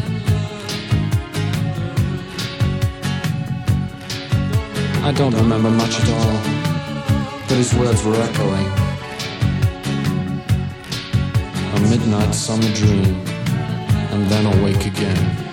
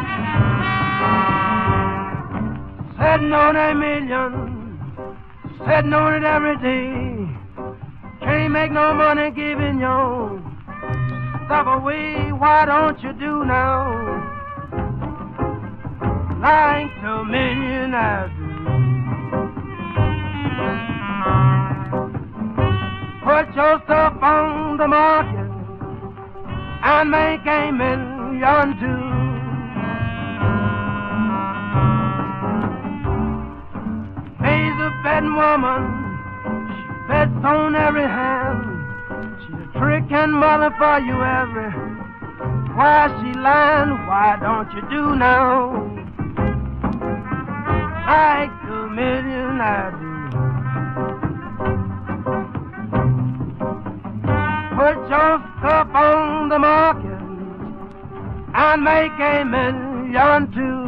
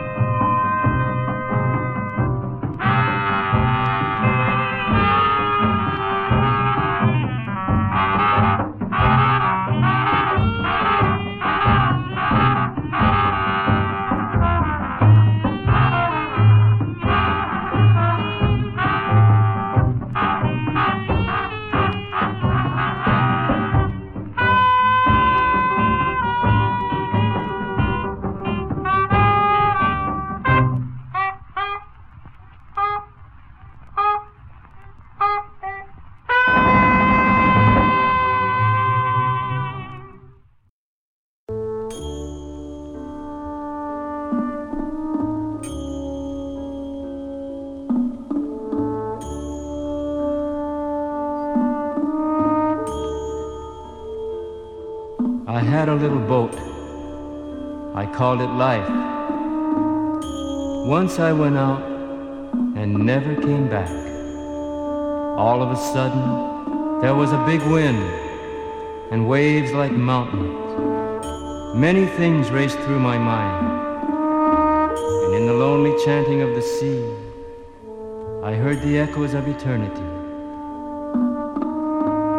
And in the fantasy of cloud and sky, I saw the one who lives while all things die.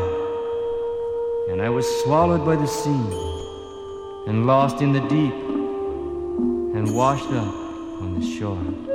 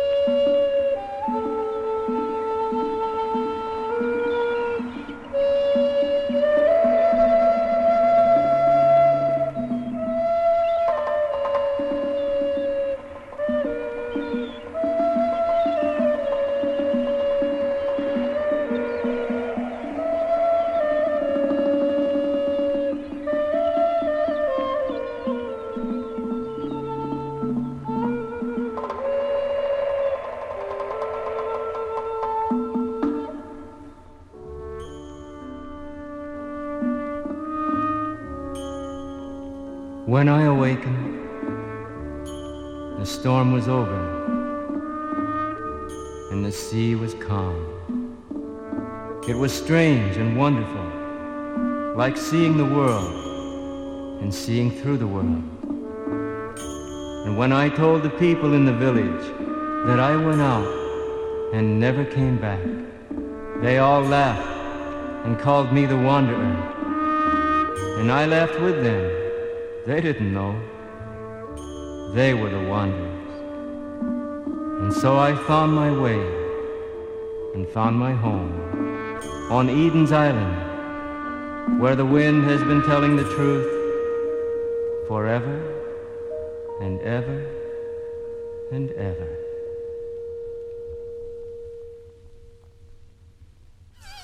Resistencia modulada.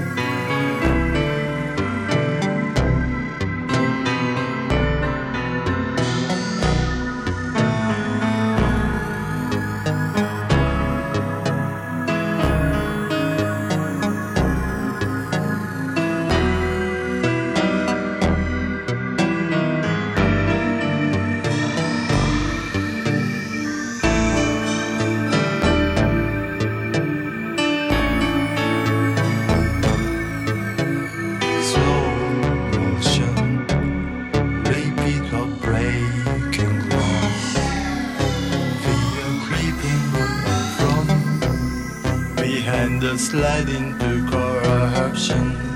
a train of thought.